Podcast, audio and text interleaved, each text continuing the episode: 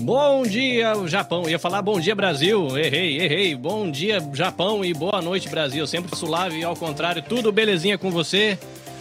Reunidos aqui alegremente, alguns depois do café, outros depois do McDonald's, vocação internet e missão. Muito bem, a gente vai. Ah, lá, o McDonald's arrasando, muito bom, coisa linda. A gente vai fazer uma rodada aqui, galera. Rapidex, aquele momento é, chamada a cobrar. Diga seu nome e a cidade onde você está falando.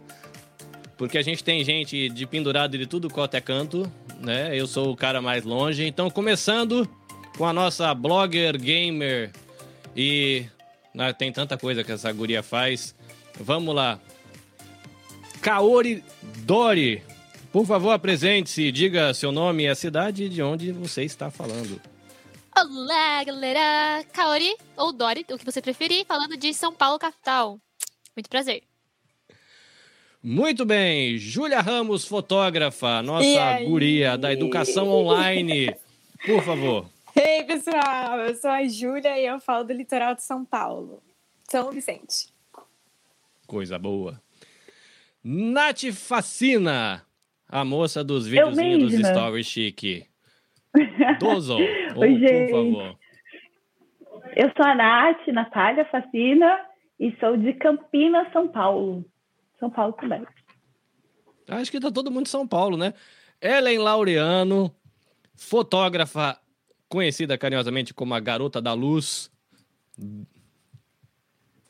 Oi, gente, boa noite. Eu sou a Ellen e tô falando aqui de Piratininga, no interior de São Paulo também. Rodrigo Mota, que não pode um tiozão ficar sozinho, triste. Ó, a galera chegando aí. Aí, vamos lá. Diga aí, Rodrigão, o homem do marketing, o homem da propaganda, o homem que sabe desses paranauê das internets. Ia falar que eu sou o tiozão da Suquita, mas aí fica muito mais velho do que o que já é, né, cara? Mas essa molecada não vai entender nem a piada, Não mano. vai nem entender, só, então, só foi- nós, foi- só nós dois que vai rir e já vai entregar a idade. Isso aí, gente. Sou Rodrigo Mota, da Cherticom, da Máquina do Bem. Falaremos sobre comunicação, né? Tô aqui em Santana de Parnaíba, em São Paulo também. Ah, galera, eu tô aqui no Japão, província de Shizuoka. É, eu era do interior de São Paulo, de Rio Claro, aí perto de Campinas, perto de Piracicaba, aquelas bandas. A gente tá meio perto, mas vivia indo na terra da Júlia. Pra... Na praia não ia, porque ficava vermelho, fake só. Mas, coisa linda. Gente, é, essa galera toda aqui faz umas coisas muito legais na internet. O Rodrigão tá aqui porque é um cara que me ajudou a organizar na cabeça um pouco o que é esse trem dessa internet, como relacionar isso com missão, como relacionar isso com vida com igreja, como relacionar isso com carreira, com profissão, enfim. É, e a gente está aqui para bater um papo, ouvir a experiência dessa galera, o que, que eles têm feito, por que têm feito, como têm feito, e depois a gente abre uma mesa redonda para você fazer pergunta. Fora isso, não esquecendo de que a gente vai, vou colocar aqui jogar em tela cheia para você lembrar, fazer um movimento aqui também missionário de apoio a Empreende Ler, tá? Associação Empreende Ler. Depois a gente vai explicar direitinho, mas você vai poder fazer uma contribuição para ajudar é, o que eles têm feito. A gente tem aqui o videozinho que a Ana Carla lá da Empreende Ler mandou para a gente explicando o que eles fazem, por que eles fazem, e por que que a gente topou apoiar o trabalho deles também, que são aí uma não sei se dá para dizer uma startup social, né? Porque eles já estão bem consolidados, né? Já faz um trabalho já há bastante tempo. Eu vou colocar, a gente está aqui na, na telinha, então eu vou começar com o Rodrigão. Ele que vai começar com a palavra, ele vai compartilhar um pouco do que passa nas, nas cacholinhas dele. E a gente roda aí da esquerda para não, peraí, da direita para cá, né? Da direita para a esquerda. Então eu sigo a sequência que está na telinha. A gente abre para Eren Laureano, Nath Facina, Kaori Dori, termina com a Julinha lá em cima e eu, o outro tiozão, no final da fila. Beleza? Então um tiozão abre, um tiozão termina e a força da juventude no meio para fazer os tiozão andar, porque senão a gente empaca. É isso, gente. Palavras dadas, aqui a galera tá chegando. Bom dia. Olá! Ah, é o Carioca, Carioca. Saudade de você, cara. Tem aqui a galera mandando um oi. Galerinha, pode mandar o oi que a gente vai jogar vale, hein? Band-Aid não vale. Ah, não, isso aí, se ele não tiver aí, ele vai arrumar um problema com alguém, eu não vou citar nomes. Sabe o que, que é o pior? Não, pera, é bom, né? Ele tá assistindo em live. qualificada. Ele tá, ele tá em live, provavelmente vai mandar a galera mandar aí o, o. Não, Ai, é bom. gente. Isso é, é coisa de gamer é legal, né? Porque tá, a Nath tá aqui fazendo live com a gente, o marido fazendo live do outro lado, né? A, a, Dori tá aí fazendo live, o namorado fazendo live pro lado de lá. Essa, essa galera da internet é muito bom. Rodrigão, eu vou tirar todo mundo da tela, a palavra é sua e vou me, me arrumar aqui para fazer os seus slides. Fique à vontade, beleza? Depois Ellen, Nath, Kaori, Júlia e o tiozão Carlinhos no final. Ah, esse eu vou ter que colocar. Olha que lindinho. Ah, Ah, que coisa ah, fofa. Ah, o nosso Ah, amor é lindo. Senão ele apanha na live, esse que é o negócio. Não, não, é, acabou, não tem McDonald's no final de semana. Muito bem.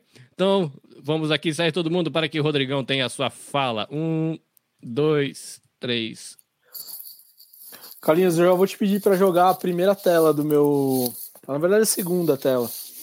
É, antes de me apresentar, eu queria que a gente refletisse nesse texto que eu, que eu trouxe para a gente pensar junto, né? A gente vai falar um pouco sobre missão, sobre carreira, sobre vocação, sobre negócios na internet. E esse texto tem. Pela primeira vez que eu, que eu tive contato com ele, foi num evento que um, um amigo nosso, o Paulinho De Gaspari, fez é, lá em Vinhedo. E a gente teve uma devocional que foi mais ou menos o que eu vou falar aqui para vocês. E depois de tanto tempo nessa jornada de comunicação que eu já estava, já estava dois, três anos fazendo isso, eu, eu ouvi essa devocional e entendi tudo que eu estava fazendo. É, mesmo antes de, de, de vê-la, começou tudo a fazer sentido para mim. Então eu queria compartilhar com vocês esse texto que está em Lucas 10, o trecho de 5 a 9. E o contexto desse texto é Jesus enviando 72 discípulos e ensinando como fazer a missão, desmistificando como a gente tem que praticar a missão. Então eu vou ler essa parte aqui, depois eu vou, vou tentar trazer um pouco da reflexão para vocês. Quando entrarem numa casa, façam primeiro essa saudação, que a paz esteja nesta casa. Se o homem de paz morar ali, deixem a saudação com ele, mas se o homem não for de paz, retirem a saudação. Fiquem na mesma casa e comam e bebam o que lhes oferecerem, pois o trabalhador merece o seu salário. Não fiquem mudando de uma casa para outra. Quando entrarem numa cidade forem bem recebidos, comam a comida que derem a vocês, curem os doentes daquela cidade e digam ao povo dali: o reino de Deus chegou até vocês. É engraçado que, que Jesus está falando nesse, nesse texto é, o trivial do que o crente em missão, que somos todos nós, deveria fazer, que é invadir, né? Pode até passar o próximo, Carlinhos, que é invadir a cidade é, com a nossa presença de paz, com a nossa presença de amor, né? Entrar na vida das pessoas, entrar no contexto das pessoas com, com uma sinalização de que a gente pensa e faz diferente, de que a gente vive diferente, de que a gente pode ser um sinal de luz no ambiente onde a gente entrar. A outra coisa que o texto fala é que depois que a gente entrou, conheceu as pessoas, viveu na casa das pessoas, comeu a comida que eles ofereceram, que a gente está autorizado por meio do Espírito Santo para fazer coisas maiores do que ele mesmo fez aqui quando esteve na Terra, né? Curar os enfermos. A gente tem o mesmo, a gente está empoderado por meio do Espírito Santo a fazer o mesmo que Jesus fez. Ele estava ali naquele tempo autorizando os discípulos a fazerem o mesmo que ele fez sair pelas ruas e curar as pessoas, conhecer as pessoas, conversar com as pessoas e curar as pessoas. O final desse, desse trecho fala que depois que você promover todo esse ambiente de relacionamento, né, porque você está conhecendo as pessoas, você, por meio do conhecimento das pessoas, você consegue ter acesso à cura, né, a promover cura nas pessoas, e não estamos falando só de curas físicas, mas curas espirituais, curas emocionais. Você vai avisar o porquê que você está fazendo aquilo, que é para anunciar que o reino de Deus chegou por meio de você. E é engraçado que aí no próximo no próximo slide tem uma frase do Dallas Willard que fala que quando o reino de Deus fala que o reino de Deus é como se fosse energia elétrica. E se a gente fizesse paralelo sobre energia elétrica, é, quando a energia elétrica chega na nossa vida, chega num contexto, ela muda tudo muda as relações, muda a forma que a gente estoca comida, muda o centro das relações, né? Você tem energia elétrica, você tem uma TV, você tem uma sala, então as pessoas se unem em torno daquela possibilidade de luz. Então, quando eu junto e penso esses dois pensamentos, né, o do texto de Lucas e essa frase do Dallas Willard, eu entendo que é nós estamos em missão. Nós, aonde quer que pisemos, temos que transformar aquela realidade, porque por meio de nós o reino de Deus chega em cada lugar que nós pisamos, em cada lugar que nós estamos, em cada lugar que nós nos oferecemos uma saudação, em cada pessoa que nós nos relacionamos. E isso é o chamado que a gente tem tem para co-criar, para co-fazer, para co-gerir este ambiente que Deus nos deu desde Adão né? Toda a criação estava lá para que a gente cuidasse dela. E quando a gente olha para esse texto de Lucas, a criação está traduzida nos relacionamentos. E nós, como facilitadores da chegada do reino de Deus, por meio do Espírito Santo, somos o agente dessa transformação e desse anúncio de energia elétrica. Então, eu queria que você refletisse nisso. Aonde quer que você pise, você precisa transformar o seu ambiente. Qualquer das suas habilidades estão disponíveis para que Jesus haja por meio de você para transformar o ambiente. Qualquer das suas características, das suas features, né, que a gente fala em tecnologia, dos seus skills, das suas qualidades, das suas habilidades, do seu, do seu, do seu melhor. Eles têm que estar disponíveis para que a gente possa co-criar com Deus, para que a gente possa ser mordomo da terra, para que a gente possa promover relacionamentos e para que a gente possa curar as pessoas e para que a gente possa anunciar que o reino de Deus chegou. Então eu queria falar sobre o que eu faço, que basicamente é tentar, apesar de mim, apesar de todos os meus defeitos, pecados, problemas, eu tento a partir de um uma fagulha do que eu entendi que a minha vocação poderia estar a serviço do eterno, é, eu tento promover, ajudando as igrejas a pensarem melhor os seus conteúdos, mais do que falar sobre marketing e comunicação. O minha, meu, meu trabalho hoje é falar que as igrejas precisam falar mais e melhor sobre o reino de Deus, sobre Jesus, sobre a cruz e sobre o amor que ele colocou. Pode passar, Carlinhos, o próximo slide. Então, eu vou tentar não ler o slide, mas falar um pouco sobre quem eu sou. É, primeira, primeira coisa muito importante é falar que eu sou corintiano. Né? Isso define bastante das coisas que, que a gente, como paulista, brasileiro, precisam ter. Ser corintiano é uma característica importante. A outra é que eu tenho um hobby que é bastante inusitado. Eu jogo futebol de botão. É, sou atleta federado de futebol de mesa apesar que a pandemia me tirou do circuito por quase dois anos, mas esse é um hobby que eu tenho é, bastante presente desde pequeno, desde a minha infância. É uma coisa que eu aprendi com meu pai, com meus tios, com, meu, com os meus primos, e hoje eu posso falar que apesar desse físico de coxinha, eu, eu sou um atleta de futebol de mesa.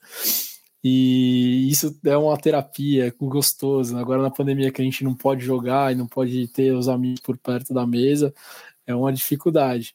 Mas isso também mostra um pouco desse tom relacional que eu tenho tentado levar assim, ao, ao futebol de botão é como se fosse uma mesa de, de jantar, sabe? Quando você junta os amigos e ali por 10 minutos a cada tempo você consegue conversar, você consegue entrar, entrar naquela brincadeira que vira um jogo e depois ela promove relacionamentos e amigos.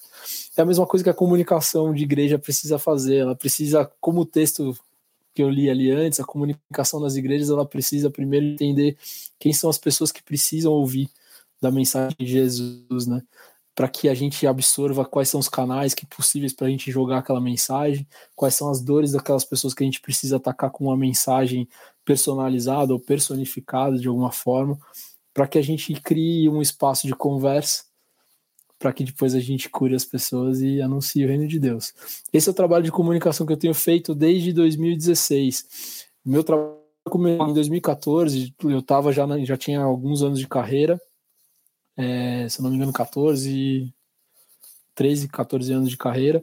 Trabalhava em algumas multinacionais de publicidade, trabalhei no Jornal Lance, no, no IG, um portal de internet que era bem forte no começo da internet.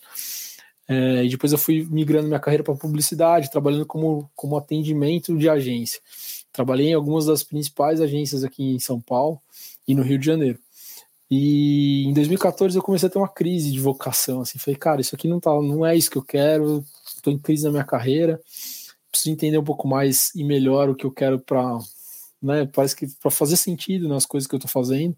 E de outra forma, eu tinha um trabalho de música, eu tinha gravado um disco e tocava nas igrejas e queria me ferramentar para falar mais e melhor sobre a sobre o meu testemunho, sobre a minha fé, é, para não ser aquele aquele líder de louvor que toca e sai fora, ou se não aquele líder de louvor que prega no meio das músicas, né? Era um, era um duelo, você precisa falar bem e rápido, bem e, e dentro daquele contexto. Então eu fui para uma faculdade, uma pós-graduação de missões urbanas. E na primeira matéria eu vi que não tinha nada a ver com a música que eu precisava fazer ali. Eu precisava conectar o marketing com a, com a disciplina missional. Eu precisava entender como o marketing poderia melhorar a capacidade das igrejas de falar para fora dos muros. E nessa, nesse, nesse tempo eu li um livro do pastor Caio Fábio, reverendo Caio Fábio, que chamava O Evangelho Além dos Muros. É um livrinho super curtinho da década de 90, baseado em Hebreus 13, e lá minha cabeça chacoalhou assim. Lá ele falava que Jesus promoveu todo o seu ministério, inclusive a morte de cruz, no meio da cidade, no meio das pessoas, para que eles pudessem reconhecer a mensagem do evangelho a todo tempo. E aí eu fui tentando achar as chaves, assim, como a gente pode entender que esse era um ato de comunicação, como o ministério de Jesus foi um ato de comunicação o tempo inteiro. E aí, pode passar o próximo slide, Carlinhos, por favor? O que eu entendi nesse processo, e até hoje eu tenho tentado estimular esse pensamento na minha cabeça, é que a comunicação é o elo da igreja com quem está para fora da igreja, como a gente fala, com o mundo né? A comunicação ela, trans, ela tem a, a vocação e a necessidade de promover pontes entre as pessoas que conhecem a Jesus e as pessoas que não conhecem a Jesus. Ela é um facilitador da mensagem. E é sobre isso que eu trabalho, é com isso que eu trabalho, é sobre isso que eu falo, é sobre isso que eu escrevo livros, é sobre isso que eu escrevo e-books, é sobre isso que eu faço podcast, é sobre isso que eu escrevo nas redes sociais todos os dias tentando promover nas igrejas e quem faz comunicação nas igrejas e principalmente nos pastores a ideia de que precisamos criar mais bons conteúdos para falar mais e melhor sobre Jesus, para sermos mais contextualizados com a cultura atual, para sermos mais digitais em algum momento, para que o evangelho não morra. Né? A gente está vendo as igrejas envelhecerem, a gente está vendo cada vez mais as audiências, por mais que aqui no Brasil para quem está no Japão, talvez não conheça a realidade, a gente está em crescente do, do público evangélico no Brasil. O último censo diz que somos 33% da população e, e, já se prospecta que a gente chegue a 50% da população, cristãos protestantes. É... Só que a gente está envelhecendo, a nossa igreja não está rejuvenescendo. A galera da geração Z, né, os TikTokers, a turma que adora e fala super bem, já não estão vendo na fé nesse, é, possibilidade de conexão com algo transcendente, com algo além é, do que é real e material. Eles estão vivendo num bunker a partir das telas, cada vez mais conectados em coisas efêmeras, né? cada vez mais é, querendo ser CEO com 18 anos. E a fé parece muito distante desse caminho. Então, quando eu falo que a comunicação é o elo entre a igreja e o mundo, eu queria passar rapidinho alguns slides aqui rápido só para a gente poder amarrar esse pensamento. Se a gente pegar na Bíblia, volta lá, o templo é uma solução de comunicação. Quando a gente entende que o design, a decoração e a arquitetura são é, produtores de signos e sinais e significados. Né? Quando a gente entende que a, arquitetura, a decoração é, e tudo que está em volta ali é, são ferramentas para que você possa promover é, significado. E aí o templo ele era um, uma construção onde se promovia o significado da adoração. Era ali que se fazia a adoração, as ofertas, é, os sacrifícios. Então o templo é uma resposta de comunicação que fez o elo entre o crente e o não crente. Era ali que você promovia seu ato de adoração. O próximo slide, a gente vê, se eu não me engano, Davi, né? Esqueçam as imagens. Eu fui pegando imagens da internet para a gente só simbolizar e fazer o raciocínio acontecer. Davi fez da música e da poesia um elo entre o seu povo e o Deus que era o alvo de adoração dele. Então ele promovia a música como essa resposta de adoração do seu povo para Deus, Deus. O próximo slide é Paulo, também imagético aí do filme de Paulo, mas por meio da escrita, das cartas, da pregação, da oratória, ele também conseguiu coordenar as igrejas, ele também conseguiu coordenar e pregar para quem não era crente por meio da palavra, por meio das cartas, da escrita. Ele deixou um legado de comunicação que apresentava o evangelho. O próximo slide, a gente vê já numa época moderna que as igrejas, principalmente na, na, na Europa, usaram os artifícios da arte, da pintura principalmente, para poder apresentar o evangelho para os leigos. Né? O, lembra que nessa época aí do do, do Império Romano e tudo mais, as pessoas eram analfabetas e os cultos eram em latim das igrejas. Então, nada nesse, nesse cenário era acessível. O que era acessível eram os afrescos pintados, contando sempre, contando a história de Jesus, sempre contando uma narrativa do evangelho. Então, você criava uma perspectiva de educação nas pessoas, para que elas pudessem se sentir acolhidas e, e, e, participantes daquele processo missional, daquele processo de entendimento cultural sobre o cristianismo. O próximo slide é um, é um, é um slide mais próximo, é a minha casa. Minha mãe é a última da direita ali. A minha casa viveu uma missão. Isso é um conjunto som maior que na década de 70 até 90 saía nas ruas aqui do Brasil é, tocando, tocando músicas jovens da época. Então esse, esse grupo promovia músicas e até um certo tempo parecidas com o Timaya Racional, quando o Timaya Racional é, era lançado ali falando do, da verdade, leia o livro e tudo mais, esses caras cantavam, leia a Bíblia. E eles saíam, foi uma ferramenta da Convenção Batista para sair para fora das igrejas e, e tocar e tentar, e tentar fazer evangelismo em praça, em outras igrejas, em festivais e tudo mais. Tanto que eles tinham dificuldade de tocar nas igrejas, porque eles usavam bateria, por exemplo, numa época onde a bateria não era aceita nas igrejas. E aqui a música foi o, foi o grande fio condutor e o elo.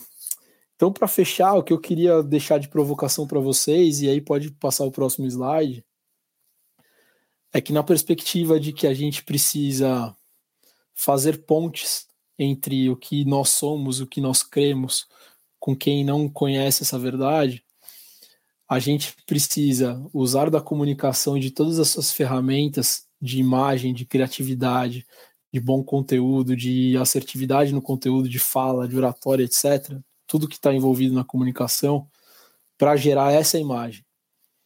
Hoje, o que a gente disputa nos tempos pós-digitais, modernos e principalmente na internet, é a atenção das pessoas. A moeda desse tempo é a atenção.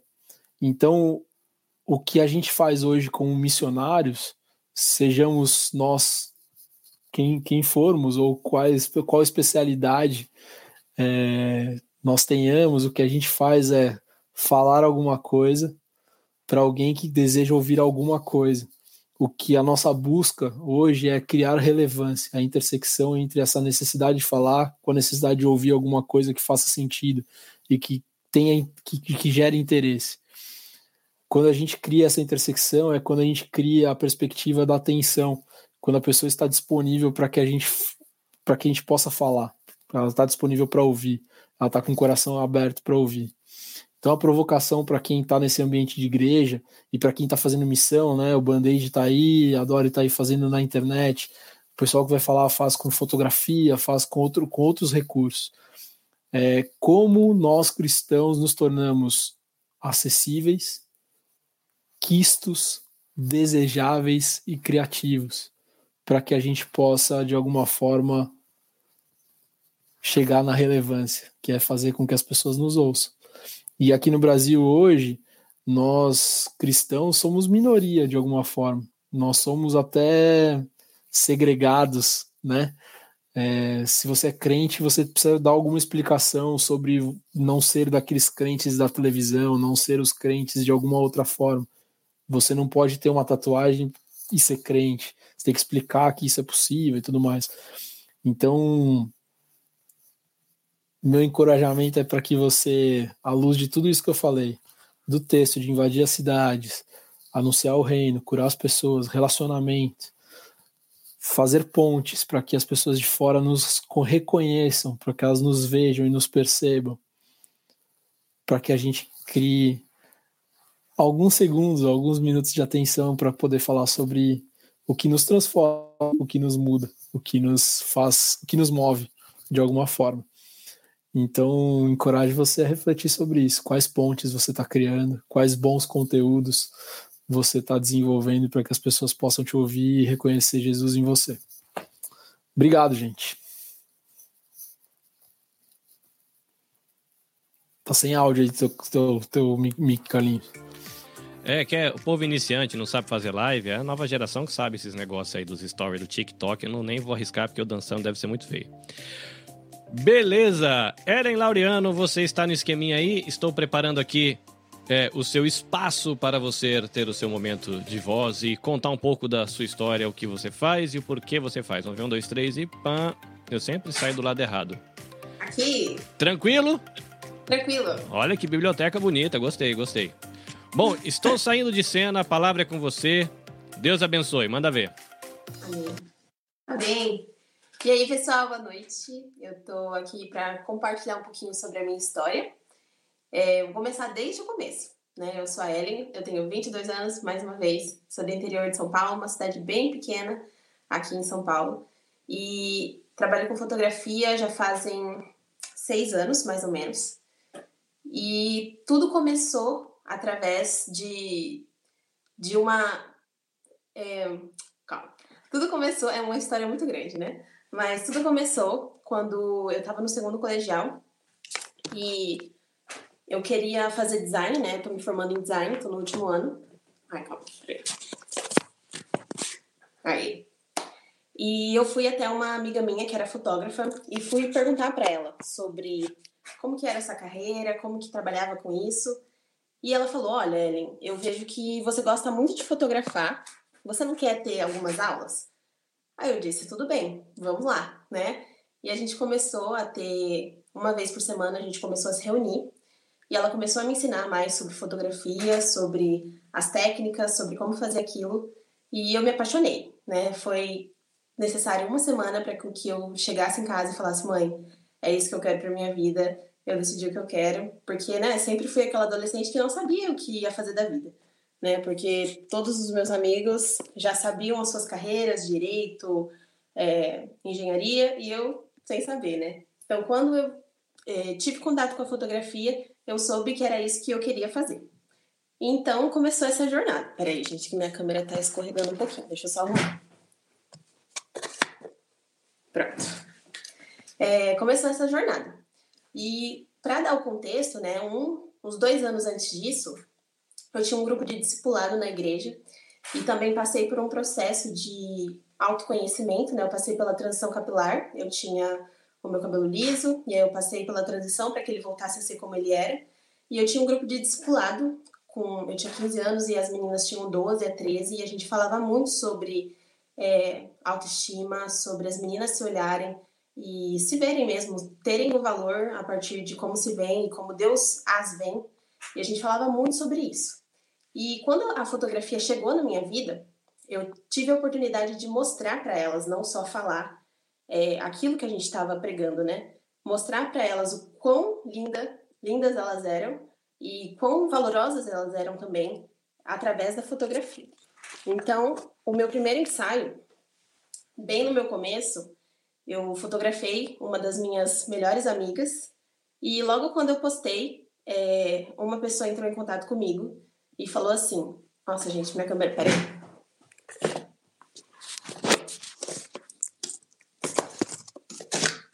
Problemas técnicos. Acho que agora parou. É, logo que eu postei, ela entrou em contato comigo, escreveu um textão falando que câmera com vida própria, assim. É, falando que tinha sentido muita paz ao ver aquelas fotos e que ela tinha passado por um relacionamento longo que fez muito mal para ela e que quando ela viu aquilo ela sentiu muita paz e sentia que precisava daquilo naquele momento. E aí eu fiquei, meu Deus, acho que eu encontrei não só um trabalho, mas também uma missão. E aí a gente fez as fotos, é, orei muito antes desse trabalho e foi muito libertador para ela. É, logo que a gente terminou as fotos, ela se sentiu num espaço seguro para poder desabafar sobre e chorar muito. Então foi uma coisa que eu não imaginava o quão poderoso isso era. Porque quando a gente está com a câmera e a outra pessoa do outro lado, a pessoa fica muito vulnerável.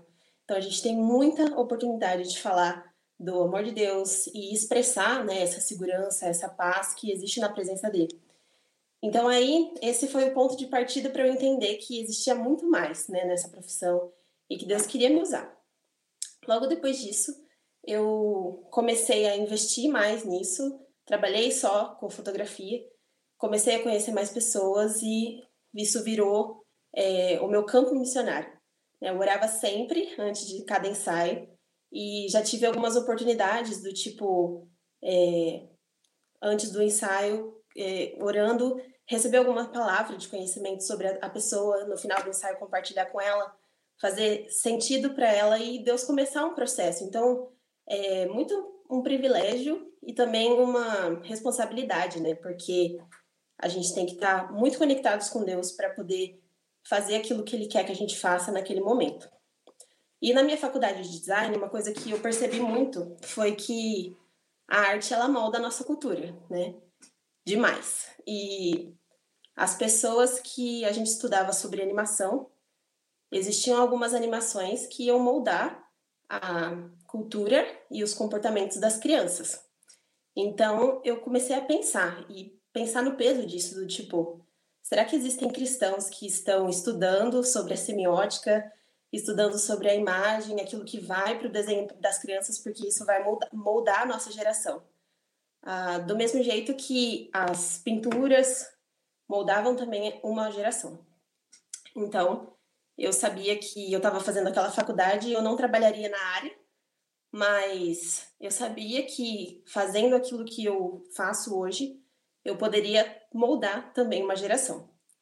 E aí, nesse último ano, mais ou menos, que eu comecei, que eu recebi, né, o chamado de largar todos os outros meus trabalhos e começar a trabalhar só com fotografia mesmo.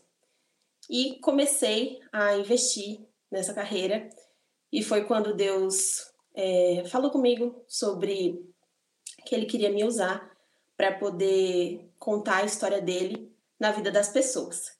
E aí tudo mudou, né? Porque como eu contei para vocês, eu trabalhava só com retratos femininos e aí isso começou a tomar um outro rumo. Comecei a trabalhar também com casamentos, famílias, casais. E junto com isso, entendendo que a vontade de Deus para as pessoas é a família, né? A família é um projeto de Deus. E a gente sabe que na nossa geração isso é uma coisa que não é muito considerada. É, vivendo na faculdade, entendendo muito o entendendo muito o que o pessoal está é, falando, ouvindo, na minha sala de aula, tipo assim, não tinha ninguém ali que queria casar, não tinha ninguém ali que queria constituir família. Então, isso é uma coisa que na nossa geração não é muito considerada, na nossa geração é, fora da igreja, né? E então, e vi também que as pessoas eram muito machucadas em relação a isso, relacionamentos. E então aí, depois que ele me falou sobre isso, comecei a orar muito também por direção. E comecei a trabalhar com essas famílias e com esses casais, focando nisso mesmo. Vou usar o meu trabalho para poder restaurar a vontade das pessoas de ter família, é, entendendo que não é uma coisa fácil, né? que não é, um, assim, mil maravilhas, mas que vale a pena, é um sacrifício que é, vale a pena e que é a vontade de Deus, e que isso também molda uma cultura. Então, também comecei a receber testemunhos do tipo: nossa, esses vídeos que você faz, é, essas fotos que você faz, me fazem acreditar no amor de novo é, também testemunhos de nossa, minha família estava num momento onde a gente estava, sei lá, quase se separando, e através desse ensaio, a gente se olhando de novo e registrando esses momentos, é, voltou a querer lutar mais pela nossa família. Então, eu comecei a perceber quão, quão responsável é isso, quanta responsabilidade tinha. E que eu não podia fazer isso com negligência, né? A gente tem contato com pessoas que talvez eu não teria é, contato, então são muitas famílias que acabam me achando no Instagram, ou que às vezes eu nem sei aonde apareceu. E eu sempre oro muito para que Deus faça alguma coisa. Às vezes eu não vejo, às vezes eu fico sabendo, e eu fico muito legal, eu fico muito feliz quando eu fico sabendo, mas tem esse movimento de é, aquilo que Deus quer fazer em cada família. E a terceira coisa também é a questão da fotografia trazer à memória o que traz esperança.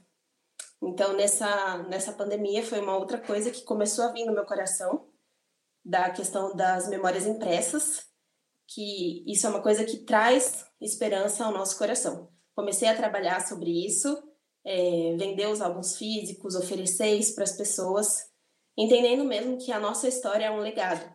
Então, quando a gente vai ouvir sobre a história de alguém, alguém que foi muito relevante, a gente conhece a história dessa pessoa através das fotos. Então, mais uma vez, uma responsabilidade.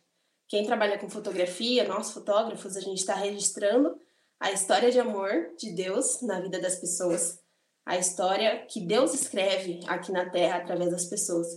Então, é muito legal que essa semana eu recebi um texto de uma psicóloga que eu também não conhecia.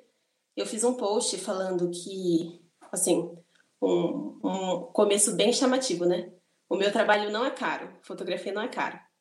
E aí falando, né, que você só se lembra do seu aniversário de um ano porque alguém fotografou isso.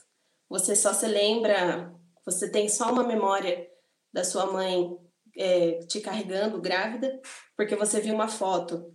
É, enfim, N momentos que a gente só consegue ter uma memória por conta disso, por conta da fotografia. E essa psicóloga me escreveu um textão falando que ela queria passar o Dia dos Pais em branco e que ela viu essa postagem e mexeu muito com ela. E no mesmo dia, uma outra psicóloga e vários pacientes dela questionando que estava é, chegando o Dia dos Pais e eles não tinham nenhuma foto com os pais e como isso tinha pesado para eles e como a fotografia molda as nossas histórias e lembranças que a gente tem, só que vieram de foto. Então é uma responsabilidade muito grande para nós como fotógrafos, porque a gente está realmente é, mostrando para as pessoas e registrando essa história que Deus está escrevendo aqui na Terra. E é uma, um privilégio, uma responsabilidade muito grande. E a quarta coisa, é, para que isso aconteça, a gente precisa constantemente refinar o nosso olhar, refinar o nosso olhar para enxergar da maneira que ele enxerga. Então, muitas vezes, como é missão e também é trabalho, pode ser que a gente é, coloque as coisas no modo automático. Mas por isso é necessário constantemente ir para a presença de Deus e falar, Pai, é, renova o meu olhar, renova a minha forma de olhar as pessoas para que eu consiga olhar do jeito que o Senhor olha. E aí a gente vai conseguir enxergar além, né? É, Jesus ele sempre enxergava além. Ele não só enxergava a condição externa daquela pessoa, ele enxergava muito além quando a viúva, tem uma viúva que eu esqueci o, a passagem agora, é uma viúva, uma viúva que estava enterrando o seu filho, e Jesus ele olha para ela e não vê só uma viúva que estava enterrando seu filho mais velho. Ele vê toda a história por trás, que com aquela situação ela perderia a su, o seu sustento, perderia reputação, perderia N coisas. Então ele era uma pessoa, é uma pessoa que enxerga além. Então, a gente entregando o nosso olhar para Deus constantemente, a gente também consegue ir além, consegue enxergar a história de outra pessoa com os olhos dele. Isso é muito essencial. E para fechar, mais uma vez, resumindo tudo, nós fotógrafos a gente tem um papel muito grande nessa nessa geração de moldar e mostrar para o mundo a história que Deus tem tem escrito aqui na Terra. Acho que é isso.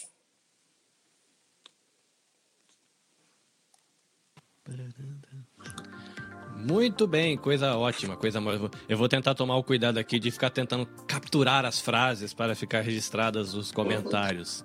Muito bom. Se você não conhece o trabalho da Ellen, Ellen Laureano, tal do nosso arroba, Visita lá que tem umas fotos muito massas, eu acompanho, é muito legal a maneira como ela captura os encontros de família. A única tristeza que eu tenho hoje, Ellen, que eu digo com frequência para minha esposa quando eu passo pelo perfil da Júlia e pelo seu perfil, é de que vocês moram longe e eu não consigo fazer isso com a minha família porque vocês estão longe demais. Sim. Mas quando eu estiver pelo Brasil, vocês não tenham dúvida que vocês vão ser alugadas uhum. e vou arrastar vocês por aí, porque você conhece um monte de lugar legal para você fotografar a família. Muito bom. Agora a gente vai lá para Nath Facina. Obrigado, Ellen. Daqui a pouco a gente se encontra de novo. Só um pouquinho. Tchum. Um, dois, três e. Pã. Eu! Chegou, chegou. Bom, vamos. Eu vou deixar a sua telinha você em telinha cheia e vou pegar o seu slide aqui, beleza? Fique à vontade. Combinado. E aí, gente, tudo bem com vocês? Já essas, só esses dois papos aí, essas duas apresentações aí já foram já foram incríveis. Oi, todo mundo que está aí na arte super fascinante. Ai, adoro. Enfim, gente, muito prazer. Eu sou a Nath, né? Natália, eu sempre falo isso, toda coisa que eu participo, eu sempre falo, né, que meu nome é Natália, mas eu sou mais Nath que Natália, enfim, pode chamar de Nath, fascina. E até o título que eu coloquei aqui, meio que nessa minha apresentação, tem muito a ver com essa questão de criatividade, né, propósito e, claro, né, Jesus. E por que tudo isso, né? Vou me, vou me apresentar devidamente. Então, é, eu sou a Nath, Carlinhos pode até passar aí se quiser. É, eu tenho 27 anos, em breve 28 de setembro, faltam uns dois meses aí, mas é que tá quase. E essas aqui são as áreas, né, que, que, digamos assim, hoje eu transito, porque também dessa coisa da criatividade tem muito essa, como eu posso dizer, não é uma inconstância, mas essa coisa de áreas e interesses diferentes, né, enfim. Então, é, eu sou designer por formação, né, tanto de moda quanto gráfico, é, também né, me especializei na, aí na área de branding, atuo com essa parte. Também com comunicação, né? Trabalhei, vou falar um pouquinho para frente da minha experiência de trabalho, então essa coisa da comunicação também é muito presente.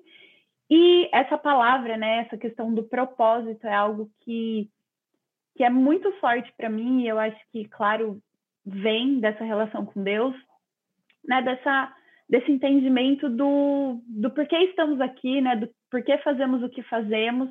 E eu acredito que quando a gente tem esse esse relacionamento com Deus e essa visão de reino, né, a gente começa a entender que tudo aquilo que a gente faz tem um porquê, né, que que seja, né, para honra e glória de Deus, mas não só para isso, eu vejo também como uma adoração a Deus e servir ao próximo, né? E eu gosto muito dessa frase que está aí, se não me engano, é até uma frase que, que é do Gandhi, né? Que é seja a mudança que quer ver no mundo.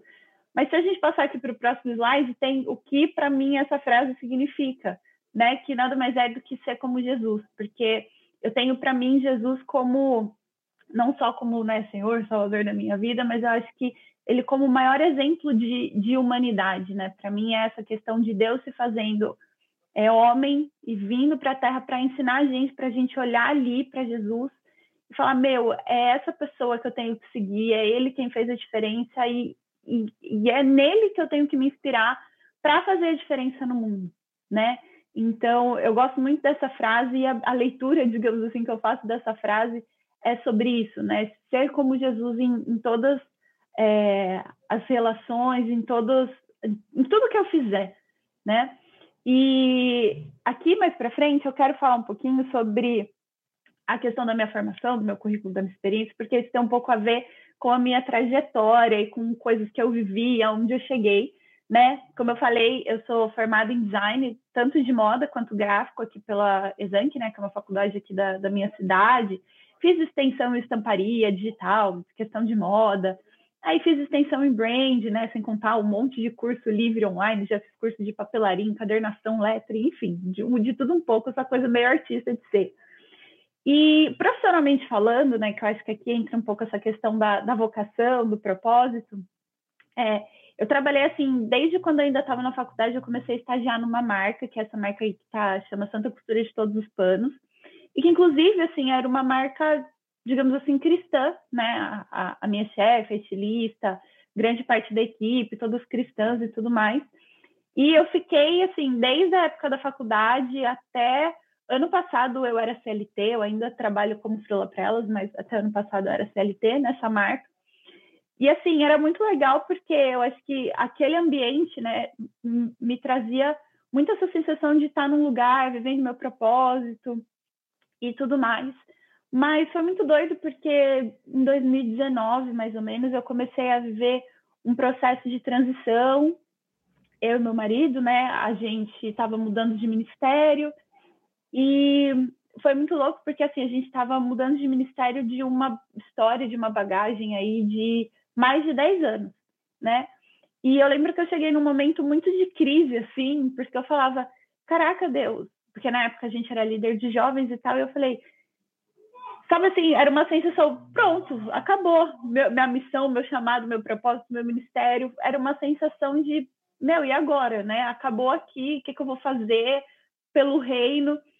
E foi muito louco, porque essa jornada, Deus começou a me levar no, numa jornada de entender que não tem essa dicotomia e não pode ter essa separação de que o meu chamado, o meu ministério, o meu propósito, ele está restrito à questão da igreja. É claro que tem pessoas que são chamadas né, para o pro, pro ministério eclesiástico, digamos assim, dentro da igreja, essa, essa missão, não sei dizer mais tradicional, né, mas essa missão, missão às vezes transcultural, enfim mas Deus ele começou a, a me despertar muito para essa questão de como a gente, né, como cristão, como pequenos cristos e pessoas do reino e, e novas criaturas, nós somos novas criaturas de forma integral, né? Eu sou uma nova criatura integralmente, não só na igreja. Então, é, se eu sou nova criatura, eu sou uma nova criatura em relação ao meu trabalho, todas as minhas relações e a maneira como como eu vivo, eu trabalho, elas são moldadas por, por, essa nova identidade que eu adquiri em Deus.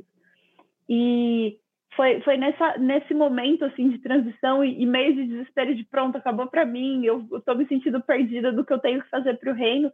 Deus ele começou a me, a me, me trazer mesmo, né? Digamos assim, esse entendimento de que até então eu estava vendo tudo errado. Não que o ministério na igreja não fosse importante, mas por quanto tempo eu olhei é, a minha vocação e a minha missão só ali, sendo que eu, eu vivo e transito é, em tantos outros níveis, né, da vida, da cultura, do trabalho, e que Deus, né, gostaria que eu estivesse ali representando Ele, sendo Jesus, né, para que as pessoas naquele lugar muitas vezes pudessem ouvir, né, Jesus, ou pudessem ver através do meu testemunho, através do que eu falava, enfim. E aí, de, toda essa transição, é, eu, eu comecei a sentir Deus me chamando, né, digamos, é, para um novo momento. E ele começou a falar para mim muito sobre essa questão da minha profissão e tudo mais. E, e eu decidi empreender. E na época eu estava empreendendo até com, com arte, assim, eu tinha um ateliê de, de lettering, de papelaria, eu fazia umas feirinhas, enfim. E eu comecei a ver várias situações, assim, de eu conversar com pessoas que eu jamais teria oportunidade de conversar se fosse num contexto de igreja. E pelo fato de eu estar fazendo aquela feirinha naquele lugar com aquelas pessoas, eu tinha oportunidade de, como está aí no, no, título né, do nosso encontro, de ser luz para aquelas pessoas. E ser luz, muitas vezes, no sentido de, de demonstrar amor, de, de escutar, de, de se comunicar, né, como falou é, no, aí no, na nossa abertura. Enfim, e né, eu comecei a empreender e disso veio no meu coração essa questão de criar o, uma página, que é o CMEI Cria. E eu coloquei aqui, esse praticamente foi o, o primeiro, segundo post que eu fiz. Eu acho que, que esse pedacinho aqui reflete muito o que Deus colocou no meu coração em relação a tudo que eu aprendi e o que eu, eu vejo como a minha vocação no meu trabalho, no conteúdo que eu crio, né? Que fala que eu acredito que todo mundo é tipo uma semente, né? Assim, é, como os projetos que a gente quer florescer no mundo, né? A gente começa pequeno, mas à medida que a gente se dá conta de, do que está dentro da gente, né? Do que a gente pode é, oferecer, a gente expande, né? E esse nome, Semei Cria, veio, né, do momento de devocional e Deus começou a falar comigo sobre isso. Tipo, toda semente ela tem um propósito. E esse propósito ele não é revelado de primeira ela precisa ir para a terra, ela precisa, digamos assim, morrer, né? Ou seja, ela precisa é, passar por um processo para descobrir, né, que fruto que ela pode dar. E hoje eu vejo a minha profissão, o meu conteúdo e tudo que eu faço como uma maneira de é, de semear e ajudar as pessoas a, a, encontrarem o propósito delas como semente, né? Eu acho que não só semear, mas também de ajudar as pessoas e não só as pessoas, esse esse trabalho com branding é, que eu tenho hoje, eu vejo, eu, eu tento levar isso muito para empresas, para os negócios, dessa questão de, poxa, se você vai empreender, se você vai criar alguma coisa, se você vai é, ter um negócio ou qualquer coisa, qual é o impacto disso? Qual é o propósito? Então essa palavra ela me guia muito e para mim é, propósito também, né? Eu acho que vem do exemplo de Jesus no sentido de que para mim o nosso propósito ele está relacionado a servir, porque muitas vezes a gente fala de propósito e fica aquela aquela sensação de meu, eu tô perdido, assim, eu nasci para fazer uma coisa que é um propósito tipo assim final e eu não sei qual é e eu me sinto perdido, às vezes eu não sinto que, que eu estou servindo para alguma coisa se eu não realizar.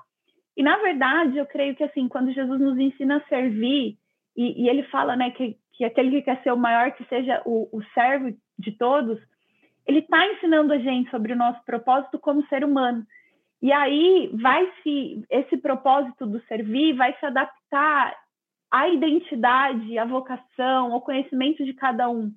Por quê? Porque para mim propósito é juntar o que eu sei, quem eu sou, a minha identidade, as coisas que eu sei.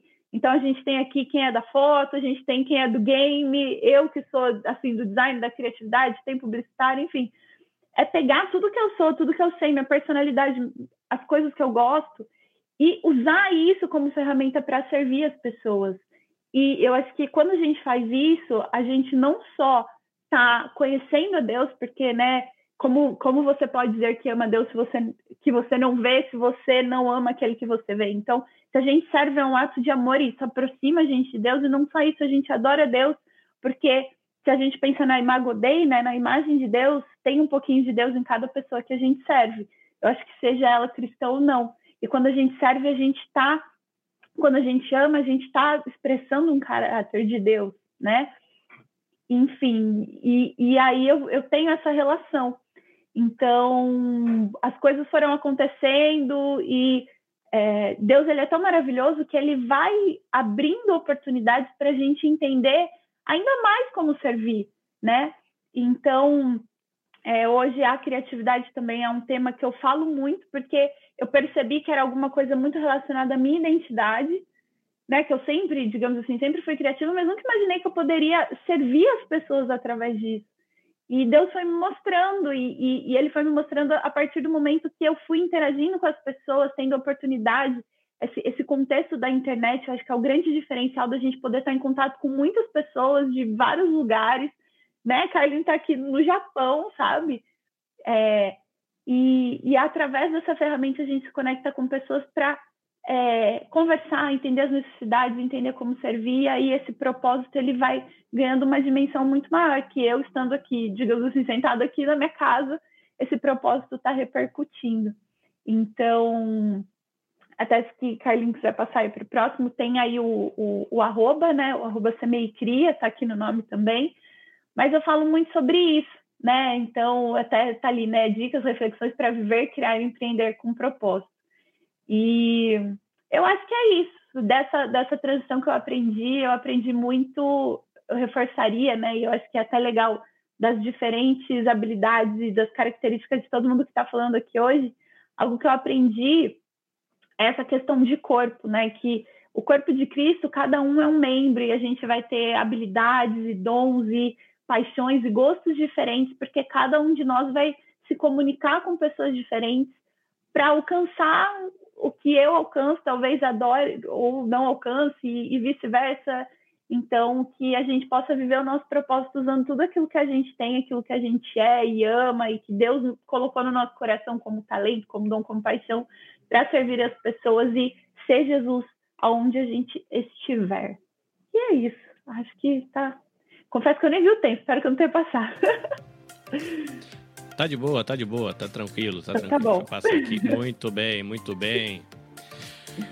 Valeu, Nath. Se você não conhece, vai lá, arroba Semeia Cria, tem muita postagem legal. E se você tá querendo montar um canal no Instagram bonitinho, ela tem um bom exemplo de como você criar um Instagram que você bate os olhos e lhe chama a atenção. Aí tenta dar uma entendida sobre o que ela está fazendo. Tenta pegar qual que é os macetes, as ferramentas. E o legal de que se você pedir- perguntar as coisas para ela no Instagram, ela responde.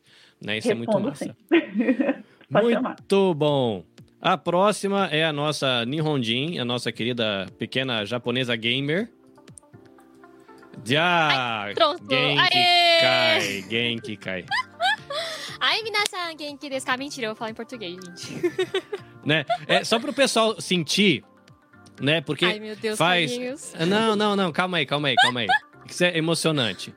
É, é, vamos, vamos tentar brincar aqui como se fosse uma abertura de programa brasileiro, né? É nós aqui, né? Hum, Olá, Dori, tudo bem? E aí, como é que tá você? Beleza? tranquilo, e você, Carlinhos? Ai, Tudo Deus, bem, dei- tudo bem. Olha quem tá dizendo aqui, olha que linda. O nosso Ai, amor é gente. lindo. Mas agora, gente, se fosse um programa japonês, é aquele negócio mais ou menos assim. Hum.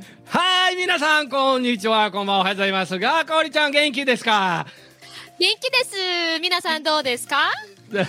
É mais ou menos esse, nesse clima, assim, né? Tem, sugoi, é, sugoi é ótimo, já embaralha a cabeça toda, mas é... Eu te O povo- entendo. O povo fica tudo doido, assim, é muito legal. Se você tiver a oportunidade, mesmo sem entender nada, de ver uma, uma apresentação japonesa, você vai se divertir um bocado, porque tem, um, tem um, uma plástica muito própria. Uma estética, né? O jeito de É. fazer legenda grande, coisas assim, garrafais. YouTube japonês também é bem assim, né? Bem, eles gostam muito de letrinha na tela, né? Mesmo porque com tanto de letra que eles têm, se eles não leem um monte, eles esquecem. Muito bem, agora com a palavra a nossa blogger, depois gamer, no ou gamer e depois blogger, eu acho que é blogger e depois gamer, e também podcaster, enfim. Tá aí, estou saindo de fininho, vou aqui preparar os seus slides, fique à vontade. Muito obrigada, viu, Carlinhos? Gente, é uma honra estar aqui, de verdade. Eu me sinto a Dory um peixinho no meio dos tubarões. Sabe aquela cena que tem os tubarões amigos da Dory? E aí a Dory é uma pequenininha? Eu me sinto muito assim, gente. Mas é um prazer estar aqui com vocês hoje. Pra quem não me conhece, né, eu sou a Kaori ou Dory, depende. Você pode me chamar do jeito que você quiser também. Ah, nos slides vocês vão ver direitinho como que é meu nome. Aê, chegou os slides, muito bem. Então, vamos lá. Primeiramente, salve todo mundo aí da live aqui no YouTube, salve aí do Facebook. Eu sei que tem gente assistindo também. Keep swimming. Tem gente também assistindo ali lá na, na live do Band-Aid. Salve, galera. Muito obrigada a todo mundo que. Ai. E é isso, gente. Eu não sei se eu tenho muita coisa para compartilhar, né? Mas vamos ver. Então, muito prazer. Eu sou a Dori. Pode passar aí, Carlinhos. É, muito prazer, então, como para você, conhecer vocês, gente, eu tô nervosa, eu tô até trabalhando para falar. Mas eu sou a Gabriele Kaori Inoue, nem todo mundo sabe meu nome completo, mas esse é meu nome. Eu tenho hoje 23 anos, eu acho que eu sou a mais nova aqui do grupo, se não me engano, ou uma das mais novas. E é isso. Então você pode me chamar de Gabi ou Kaori, que aí é a minha parte no físico, né, no mundo assim, não digital. Eu sou universitária, faço letras português e coreano. É... eu não sou ainda fluente coreano, mas eu tô aprendendo, né? A gente vai caminhando. E é isso, gente. Eu sou professora de japonês, como o Carlinhos falou. Eu não sou japonesa de nascença do Japão. Eu sou descendente de japonês, mas eu morei no Japão dos meus 6 anos até os 10 anos. Por isso eu sou fluente em japonês. Ai! Engasguei. Eu sou fluente em japonês e hoje dou aula de japonês. Se você quiser ter uma aulinha, é só mandar um direct, a gente pode ver também uma aulinha pra você. Mas, a partir da Dory, que agora é a partir da internet, eu faço algumas coisas, porque eu sou meio multitarefas, como a Nath e costuma dizer, né? Multipotencial, se não me engano, era essa palavra. Eu gosto de produzir conteúdos de vários formatos. Tudo começou com um blog. Hoje eu tenho um podcast, meu Instagram também estou movimentando um pouquinho mais. Eu faço streamings, né? e que são basicamente lives de jogos. Mas não se preocupe que eu vou explicar cada uma dessas coisas, de, tipo, com calma para vocês, beleza? Pode passar, Carlinhos. Ahn, aqui, o que eu faço na internet? Eu vou fazer parte por parte, não tá em ordem cronológica. Mas eu vou explicar parte por parte o que, que são essas coisas. Blog, podcast, acho que a maior parte das pessoas que estão aqui, elas, vocês já sabem o que, que é direitinho, mas o blog foi onde tudo começou. Eu sou a menina da letras, né? Mesmo antes de saber de letras, que eu faria letras, eu gostava muito de ler, eu adorava escrever e criar histórias na minha cabeça. Eu sempre fui uma pessoa muito imaginativa e muito reflexiva. Meu namorado odeia às vezes isso, porque eu fico questionando e refletindo sobre tudo aí, tadinha, enche o saco às vezes. Mas eu gostava muito de escrever textão no Facebook, muito. Mas eu reparei que nem todo mundo gostava de ler textão no Facebook. Então eu falei, ah, vamos fazer um blog então, porque eu era aquelas crianças que gostavam de criar blog de brincadeirinha. Eu ia lá no Blogspot Blogger, não lembro mais o nome do site, mas eu ficava criando uns blogs, assim, brincava de, tipo, deixar tudo colorido, mexia um pouquinho de HTML, hoje eu nem lembro mais nada, né? mas tudo começou assim. Eu falei, não, vou fazer um blog de verdade agora, sério mesmo, para falar as coisas que eu tô pensando, o que eu tô aprendendo. E foi assim que começou. Mas depois de um certo tempo, Deus começou a tomar conta desse blog e de repente eu vi que não era mais o meu blog, o blog da Dori. Mas que era o blog de Deus e que Deus estava me chamando para para ser relevante no reino dele através desse blog. E então, hoje eu já sei que, eu já tenho na minha cabeça que o blog não é meu, mas é que é de Deus. E é, ele faz o que ele quiser ali no blog. Mas, resumidamente, o que eu faço é escrever o que eu aprendo, são meus aprendizados, reflexões sobre a vida, é, experiências e. Pra, não, resumidamente, eu compartilho vida no blog. E o podcast é uma extensão do blog, né? O podcast eu comecei a fazer quando o Carlinhos fez, acho que, não sei se era mini curso, mas foi um dia que aí ele fez um, uma aulinha, uma introdução, né, produção de podcast. E aí eu comecei a entender um pouco e eu fiquei super animada e fui lá e fiz meu podcast. Então ele é basicamente uma extensão do meu blog. Os dois se chamam Oi, eu sou a Dori. E aí o blog é oieusoadori.com e o podcast pode só Oi, eu sou a Dori, você vai encontrar meu podcast. A segunda categoria de coisas que eu produzo na internet é a stream e o Instagram. Neles, basicamente, eu faço a junção de refletir sobre a vida, sobre é, a vida, né, que é Cristo, com jogos, principalmente. É, no Instagram, como que eu faço isso no Instagram? Eu pego, por exemplo, temas dos jogos, por exemplo, lançou o Grand Chase faz pouco tempo. Eu reparei que todo mundo estava muito perseverante, né? Porque faz muitos anos que o Grand Chase meio que morreu, e aí agora ressuscitaram ele. Nem todo mundo tá feliz com como o jogo tá hoje, mas não tem muito, não vem muito ao caso. Mas eu peguei esse tema sobre Grand Chase, que todo mundo perseverou pra, tipo, não, vou, vamos lá, que eu estou esperando beta, é, eu quero muito jogar esse jogo, não conseguiu acesso ao beta, tudo bem, ficou lá esperando, sabe? Pra. Perseverando para poder jogar esse jogo quando ele relançasse, né? Então, salve, Raul. então, é, eu peguei esse tema da perseverança e eu falei assim no meu Reels. Pô, você aí que perseverou, né, no Grand Chase, é, você sabia que se você perseverar na coisa certa, você vai produzir um caráter aprovado? Você não entendeu nada do que eu quis dizer? Então vem nesse versículo eu deixei a referência bíblica. Então essa é a minha forma de pregar o evangelho, compartilhar a, a vida que eu tenho em Cristo, né? O, a, a vida eterna, a transformação da minha vida que eu tive no Instagram correlacionando com jogos, né? E nas streams é basicamente uma live, como a gente faz aqui no YouTube, no Facebook. É, o Facebook também tem o Facebook Gaming, tem também no Instagram, que não é necessariamente só de games, né? Tem, é difícil fazer de games no Instagram, mas eu faço lives essas streams jogando e conversando com a minha comunidade. Então, o que acontece? Eu vou jogando e conversando com a minha comunidade e vira e mexe, surgem assuntos sobre vida, sobre reflexão e aprendizados. Então, um exemplo, para vocês entenderem melhor como que isso acontece. Esses dias mesmo, estavam lá na live e surgiu o assunto sobre morte, por exemplo. E eu falei assim: não, mas se você tem Jesus é, no seu coração, se você aceitou Jesus como seu Senhor e Salvador, você não precisa temer a morte, porque Cristo venceu a morte. Jesus ressuscitou e hoje você pode ter vida eterna. E aí surgiu lá um comentário dizendo: pô, mas aí o Thor também venceu a morte, qual que é a diferença?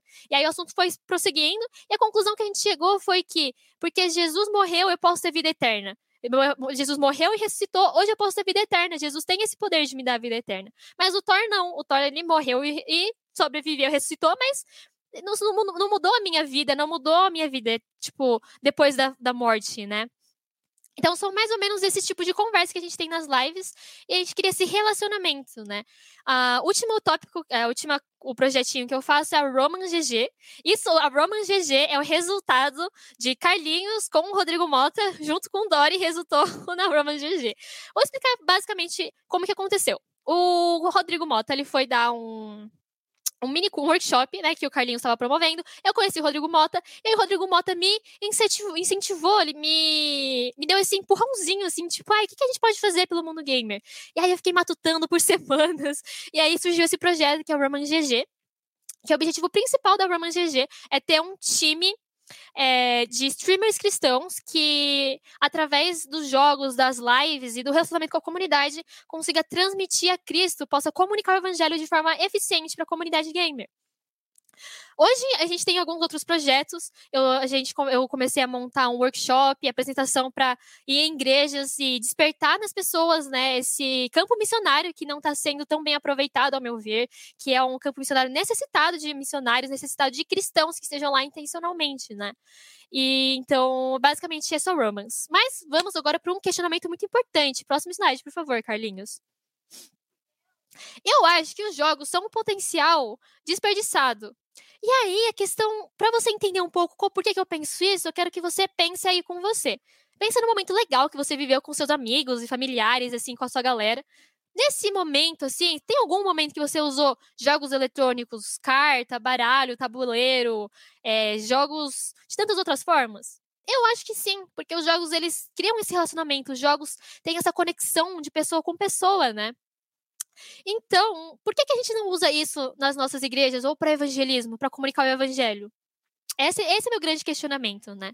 E além desse questionamento, eu queria trazer alguns pontos que eu acho importantes. Primeiro, as estatísticas. A comunidade gamer tem crescido muito no mundo todo. Eu não tenho os números exatos, assim, mas você pode procurar depois lá no Instagram. Eu posso te dar algumas pesquisas, mas as estatísticas estão crescentes da comunidade gamer. E também, só, só para dar um, uma visão um pouco mais ampla, tem os esportes hoje que estão competindo quase de igual para igual com um campeonato de futebol. Então, isso mostra a potência, a potencialidade que tem, que os jogos têm hoje na nossa vida. Agora, em relação ao evangelismo, a gente, uma coisa que eu percebi é que normalmente as pessoas que a gente tem contato através dos jogos são pessoas que não iriam a igrejas, que não viriam a igrejas. Então, se a gente que é cristão, nós somos igreja, nós somos corpo de Cristo, por que nós não vamos a essas pessoas? Porque provavelmente elas não vão vir até a gente. E é o nosso papel ir até elas também, né? Uh, uma outra coisa muito interessante que a gente pode extrair dos jogos também é que quando a gente quer conversar com alguém, a gente às vezes usa muito crentez. Não adianta muito a gente falar sobre o evangelho se a pessoa não entendeu o que é o evangelho. Se eu falar do jeito que um, só um crente entende. Então, se eu pegar os jogos e transformar isso de uma forma adaptada, que nem eu estou tentando fazer assim no Instagram, é uma forma mais é, eficaz a gente comunicar de forma mais clara com essa comunidade. Que não, sei lá, chegar para um gamer e falar, ô, oh, vaso abençoado, o vaso ungido, né, sabe? Eu não, eles não vão entender nada do que a gente tá falando. Não, gente, PEN não. Tô brincando, quem sabe PEN, né, gente? Mas eu acho que esse é um ponto muito importante. Outro ponto importante que eu acho que é legal a gente falar é fortalecer os vínculos entre os irmãos. Também tem como a gente usar os jogos para fortalecer a união entre os próprios irmãos. Isso isso alegra Deus. Eu acho que é ó quão bom e agradável é viverem juntos os irmãos. Acho que era assim a música. Então, por que não usar os jogos para isso também, para que a gente tenha comunhão? E o último tópico, mas não menos importante, mas muito pelo contrário, o mais, mais importante é cumprir o nosso indo. A grande comissão não é sobre id, mas é sobre indo. Então, enquanto a gente faz as nossas coisas, enquanto a gente vive, a gente precisa falar sobre o evangelho, sobre a vida que Cristo nos deu, sobre a transformação que ele causou na nossa vida. Então, se a gente faz isso o tempo todo, por que não enquanto a gente joga, enquanto a gente está descansando, a gente está relaxando, nosso momento de é, entretenimento, por que não? Esse é o meu grande questionamento que eu queria fazer hoje. Próximo slide, por favor. É, eu queria agora também falar um pouco sobre três ações práticas que você pode fazer se você também quer falar sobre o evangelho através dos jogos. São três pontos. O segundo é lives, né? Ou streaming, que nem eu faço. Mas você não precisa ser um streamer como eu ou Band-Aid. Ou o professor nerd, o professor, o esposo da Night. Você pode fazer outras coisas. O ponto mais importante, ao meu ver, é o ponto número um, que é a vida integral.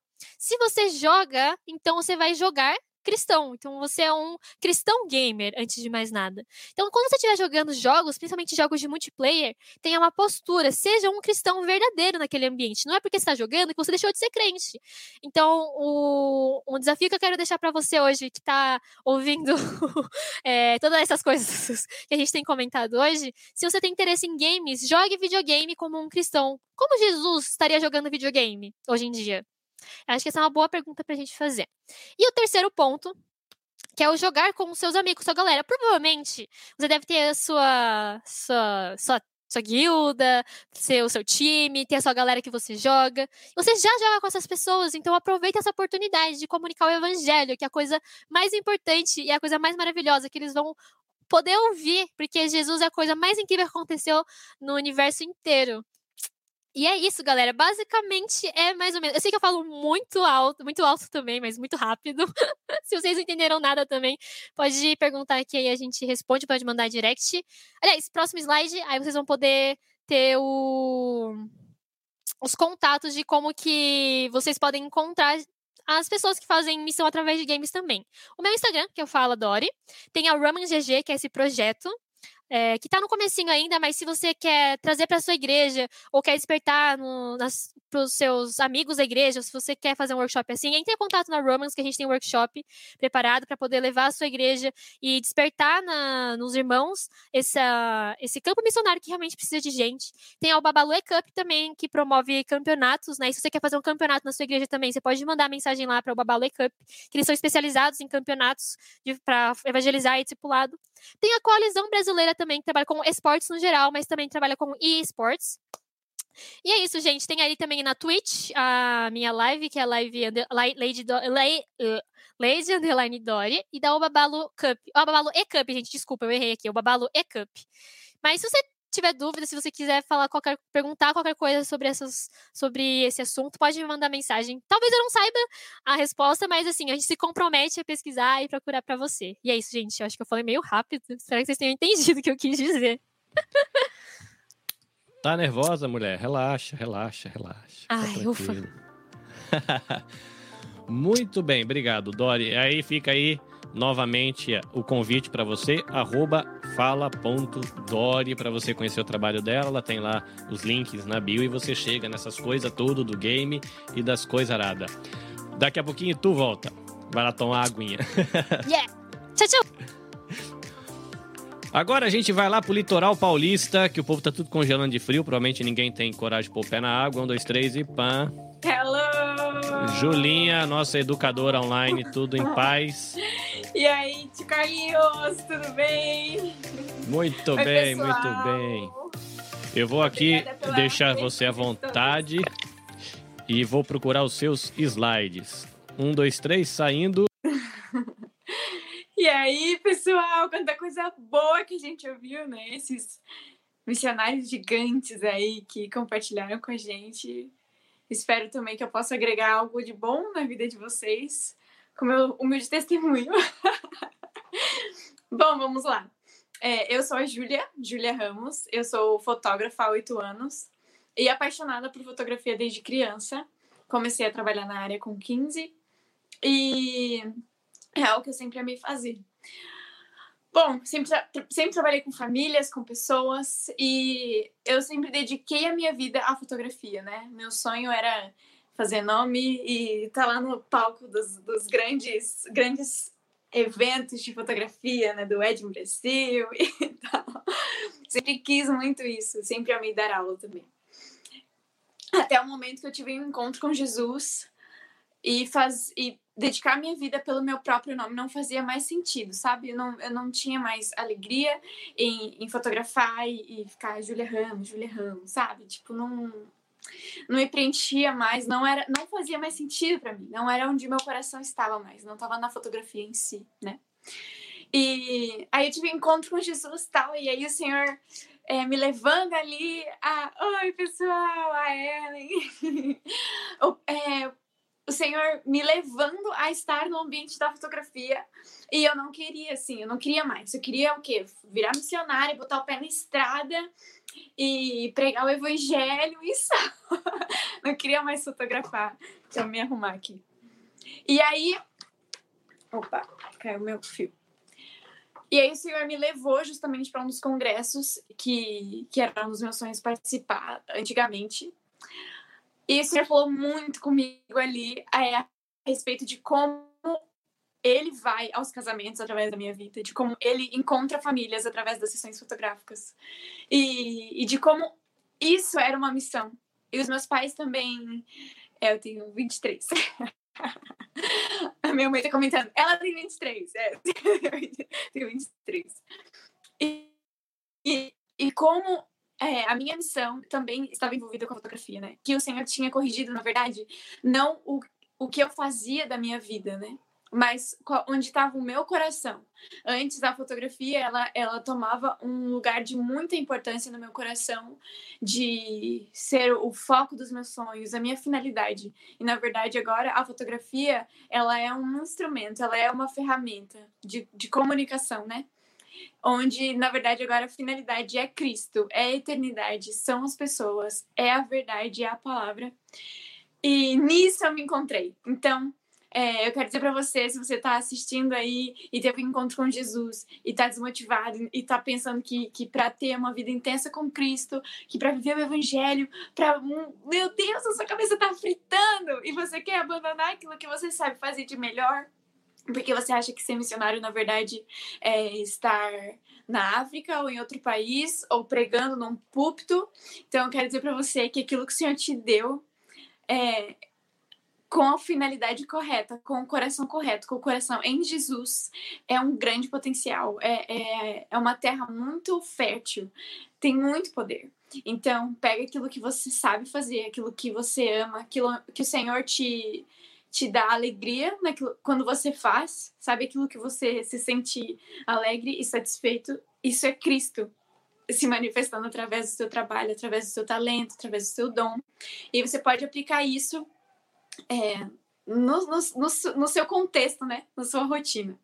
Enfim, aí eu trabalhei com fotografia durante todo esse tempo e no final de 2020 a minha família e alguns amigos me pararam e chamaram minha atenção para um público que estava carente de, de informação, de cuidado, que são as artesãs. Os artesãos, né? A maioria do meu público é feminino, mas também existe ali uma porcentagem masculina. Então, os artesãos que é, tem, fazem um trabalho lindo, eles têm esse talento, eles têm potencial, eles têm isso, mas muitas pessoas não reconhecem, não sabem, não valorizam, porque eles ainda não sabiam fotografar, né? Eles não sabiam como apresentar isso.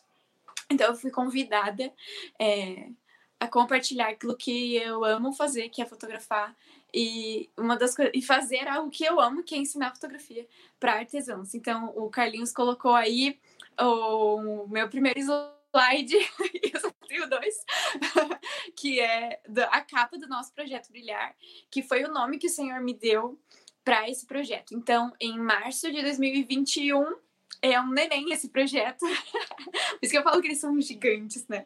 Perto de mim. Igual a Dori falou que se sente uma peixinha, eu também me sinto bem, é, bem baby perto da galera aí. Aprendo muito com eles. E esse, o nosso projeto Brilhar, o Senhor me deu através desses meus amigos, da minha família, que me impulsionaram para esse mercado, para esse, esse público né, do artesanato.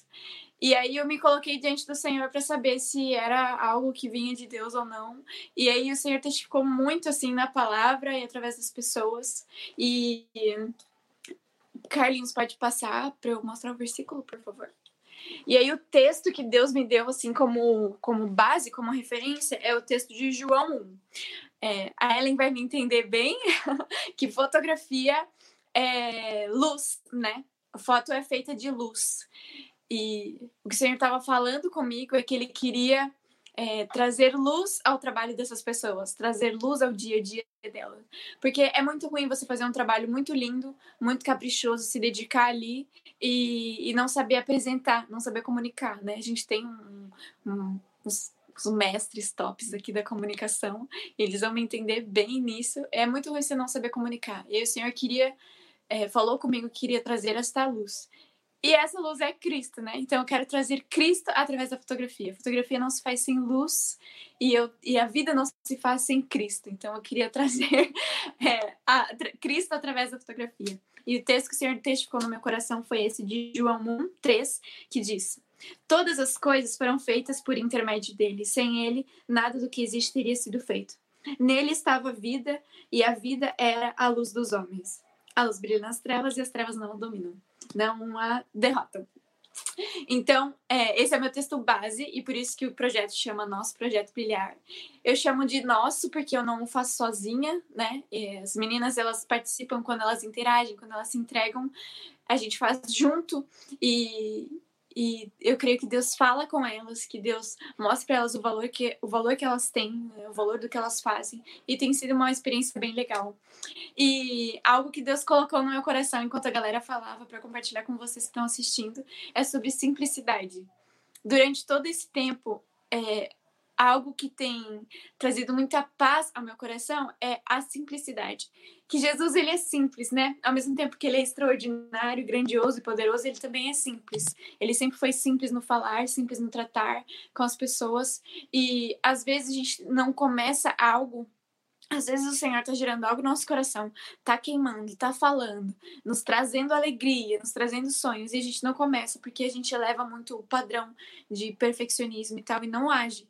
Então eu queria te incentivar a você agir, porque todas as coisas são feitas por intermédio dele, e sem ele, nada do que é feito se faz, e nada do que é feito se fez. Então, é, se move no poder da simplicidade, né? Jesus, ele fez muitas coisas de forma simples, mas poderosa, porque era ele. Então, Jesus habita em ti, Jesus habita em nós. Quem, quem tem uma vida com Cristo eh, pode se mover no poder sobrenatural da simplicidade. Então, que através daquilo que você ama fazer, daquilo que Deus te despertou a alegria, que você consiga ser é, um missionário no seu dia a dia, deixando a vida e a luz de Cristo fluir nas pessoas, assim, no teu contexto, através daquilo que você ama fazer. E ah, eu acho que é isso, assim, eu falei bem rapidinho. Mas, ah, te, eu contar, vai, sei lá, dois testemunhos, então. É, tem sido bem especial para mim, porque é, uma, entre, de tudo que eu tenho vivido no, nesses quatro meses de Projeto Brilhar, acho que são quatro. Acho que vai fazer cinco meses agora.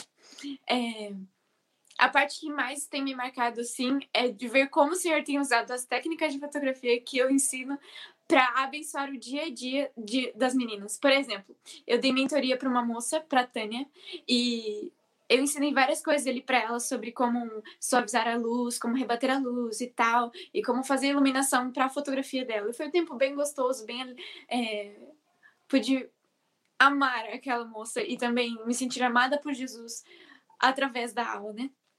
E aí, o marido dela teve um problema na visão, ele estava perdendo a visão, precisou fazer uma cirurgia e tal. E aí, ela me contou, a gente orou junto e tudo mais. E aí, um dia, na recuperação da cirurgia, ela me mandou uma foto das luminárias do quarto dela, é, suavizadas com uma fronha, assim, ela suavizou a luz com uma fronha de travesseiro porque diz que o marido dela não consegue, tava muito com uma sensibilidade muito alta. E ela me mandou uma mensagem, ela disse assim, Júlia, é, quero dizer que o tempo que a gente teve junto na mentoria e nos estudos não abençoaram só minha fotografia, mas é, Deus usou isso para me ajudar no meu dia a dia nesses momentos difíceis. E aí ela disse que a, a, técnica de suavizar a luz ali, a essência da técnica de suavizar a luz, ela conseguiu aplicar usando uma fronha ali para conseguir cuidar do marido dela na situação e tal. E aí o senhor usou é, uma técnica de fotografia para para cuidar dessa moça nesse, nesse momento de dificuldade dela ali com o marido. E aí você faz de tudo, né? Assim, a quantidade de coisas que Deus pode fazer através da nossa vida nesse, na internet, no campo missional, é infinito. A gente poderia ficar aqui contando milhões de testemunhos. É, mas eu queria deixar essa palavra aí para vocês que estão assistindo, agradecer a presença de todos e deixar essa palavra de que Jesus ele é poderoso até na simplicidade. Ele, é, ele não precisa da perfeição, ele não precisa de algo espetacular para começar a amar pessoas através da sua vida, né? A tocar pessoas através da sua vida. Então, que que essa chaminha que o Senhor acendeu no teu coração essa noite através dessa galera, que você deixe fluir, que deixe brilhar, que deixe florescer aí é isso que o Senhor tem feito. E é isso, falei, acabei. O Carlinhos? Olha, eu de novo. Eu tava aqui escrevendo, tô tentando escrever aqui, porque essa frase é muito legal. Aqui, eu vou colocar ela aqui, ela aqui, aqui. Pará, tem as mensagens, a carga de oração que Deus também colocou né, você essas mulheres. Mulheres, isso! Amém! Isso. Gostei dessa frase aqui, ó. Jesus é espetacular. Ah, espetar não sabe escrever aí, com letra faltando, até na simplicidade. Até na simplicidade, é. Arrasou. A mãe colocou aqui o chamado dela com mulheres. É, o senhor colocou no meu momento ali de conversão, o senhor me falou alguma coisa sobre mulheres. E aí, até numa, num, num evento que o Carlinhos fez com o Rodrigo, é Rodrigo, acertei? Rodrigo Mota? Acertei? Rodrigo? O nosso senhor testificou muito isso, porque eu, eu sabia que Deus estava me chamando para trabalhar com mulheres, mas não estava entendendo o que, que o artesanato estava fazendo do nada, assim, surgindo na minha vida. E o senhor uniu todas as coisas e mostrou que faz sentido, né? Então, a nossa profissão, é, os nossos empreendedor, empreendedorismos, é, tá certo? Empreendedorismo, sei lá, me bananei, cara. Com Cristo, eles fazem muito sentido, né? Mas é isso. Maravilha, obrigado, Julinha. Então vai lá, Júlia Ramos Fotografia. E se você quer aprender, tem oficina, tem curso, tem grupo VIP no, no, no Facebook, no é coisa chique, é no Telegram. É, penso que aqui nós é chique, nós começa, mas já começa chique, né? Chip, é, é simples, mas é chique. É chique. é isso, a Julinha volta daqui a pouquinho. É, e vocês vão me aturar agora um segundinho que eu vou contar um, um bocadinho só da minha história e vão ver se rola. Beijo, Julinha. Muito bem, gente. Eu vou tentar compartilhar a tela com vocês aqui e ver se dá certo. Todo mundo fez bonito, espero não fazer feio. Eu, pam, pam, pam, pam. Muito bem, esse sou eu. Então tá aí, bem-vindos ao Japão. Carlinhos Vilaronga, Nabecast, podcasts e multimídia. É, Para você que está tendo o primeiro contato comigo, e pode ser o caso de algumas pessoas, é, eu sou um, um baiano desnaturado, porque eu saí da Bahia muito cedo, então eu sou um baiano que não fala como baiano e não tem muito jeitão de baiano, porque cresci no interior de São Paulo, mas também não estou mais no interior de São Paulo, estou no Japão, e estou no Japão e não sou japonês, né? Um cara que parece que não é de lugar nenhum. Uh, na minha trajetória, eu lembro de já ter estudado né, mecânica de automóveis, eletroeletrônica, é, já estudei Uh, comecei a estudar segurança no trabalho. Uh, vixe, tem um monte de coisa assim. Fiz workshop de música, já sonhei com estudar química, então é um cara meio deslocado. Mas lá na frente, né, dizem que quem foi, deixa eu ver quem falou. A Nath, da sementinha, que toda sementinha tem um propósito, mas esse propósito você não entende de primeira porque tem um processo. E hoje, né, eu e o, o Rodrigão, a gente já tem esse prazer de falar de que a gente provavelmente já rodou metade da pista, né, na nossa corrida, né? O brasileiro aí com uma, uma, uma, vida média aí de 80 e tantos anos, eu passei dos 40, o Rodrigo acho que ele é um pouquinho mais novo que eu. É... Eu já rodei metade, então eu já tenho, eu já, eu já posso olhar para trás e ver muita coisa. E esses ser e não ser de alguns lugares faz muito sentido agora, né? Esse baiano que não cresceu na Bahia, o cara do interior de São Paulo que não tá no interior de São Paulo, o cara que tá no Japão não é japonês e olha pro Brasil e não se sente mais tanto brasileiro, porque já são 20 anos de Japão, e isso muda quem você é, a maneira de enxergar o mundo, mas hoje faz muito sentido. Bom, esse aí é o Caduzinho, né? O meu pequeno eu para as internets.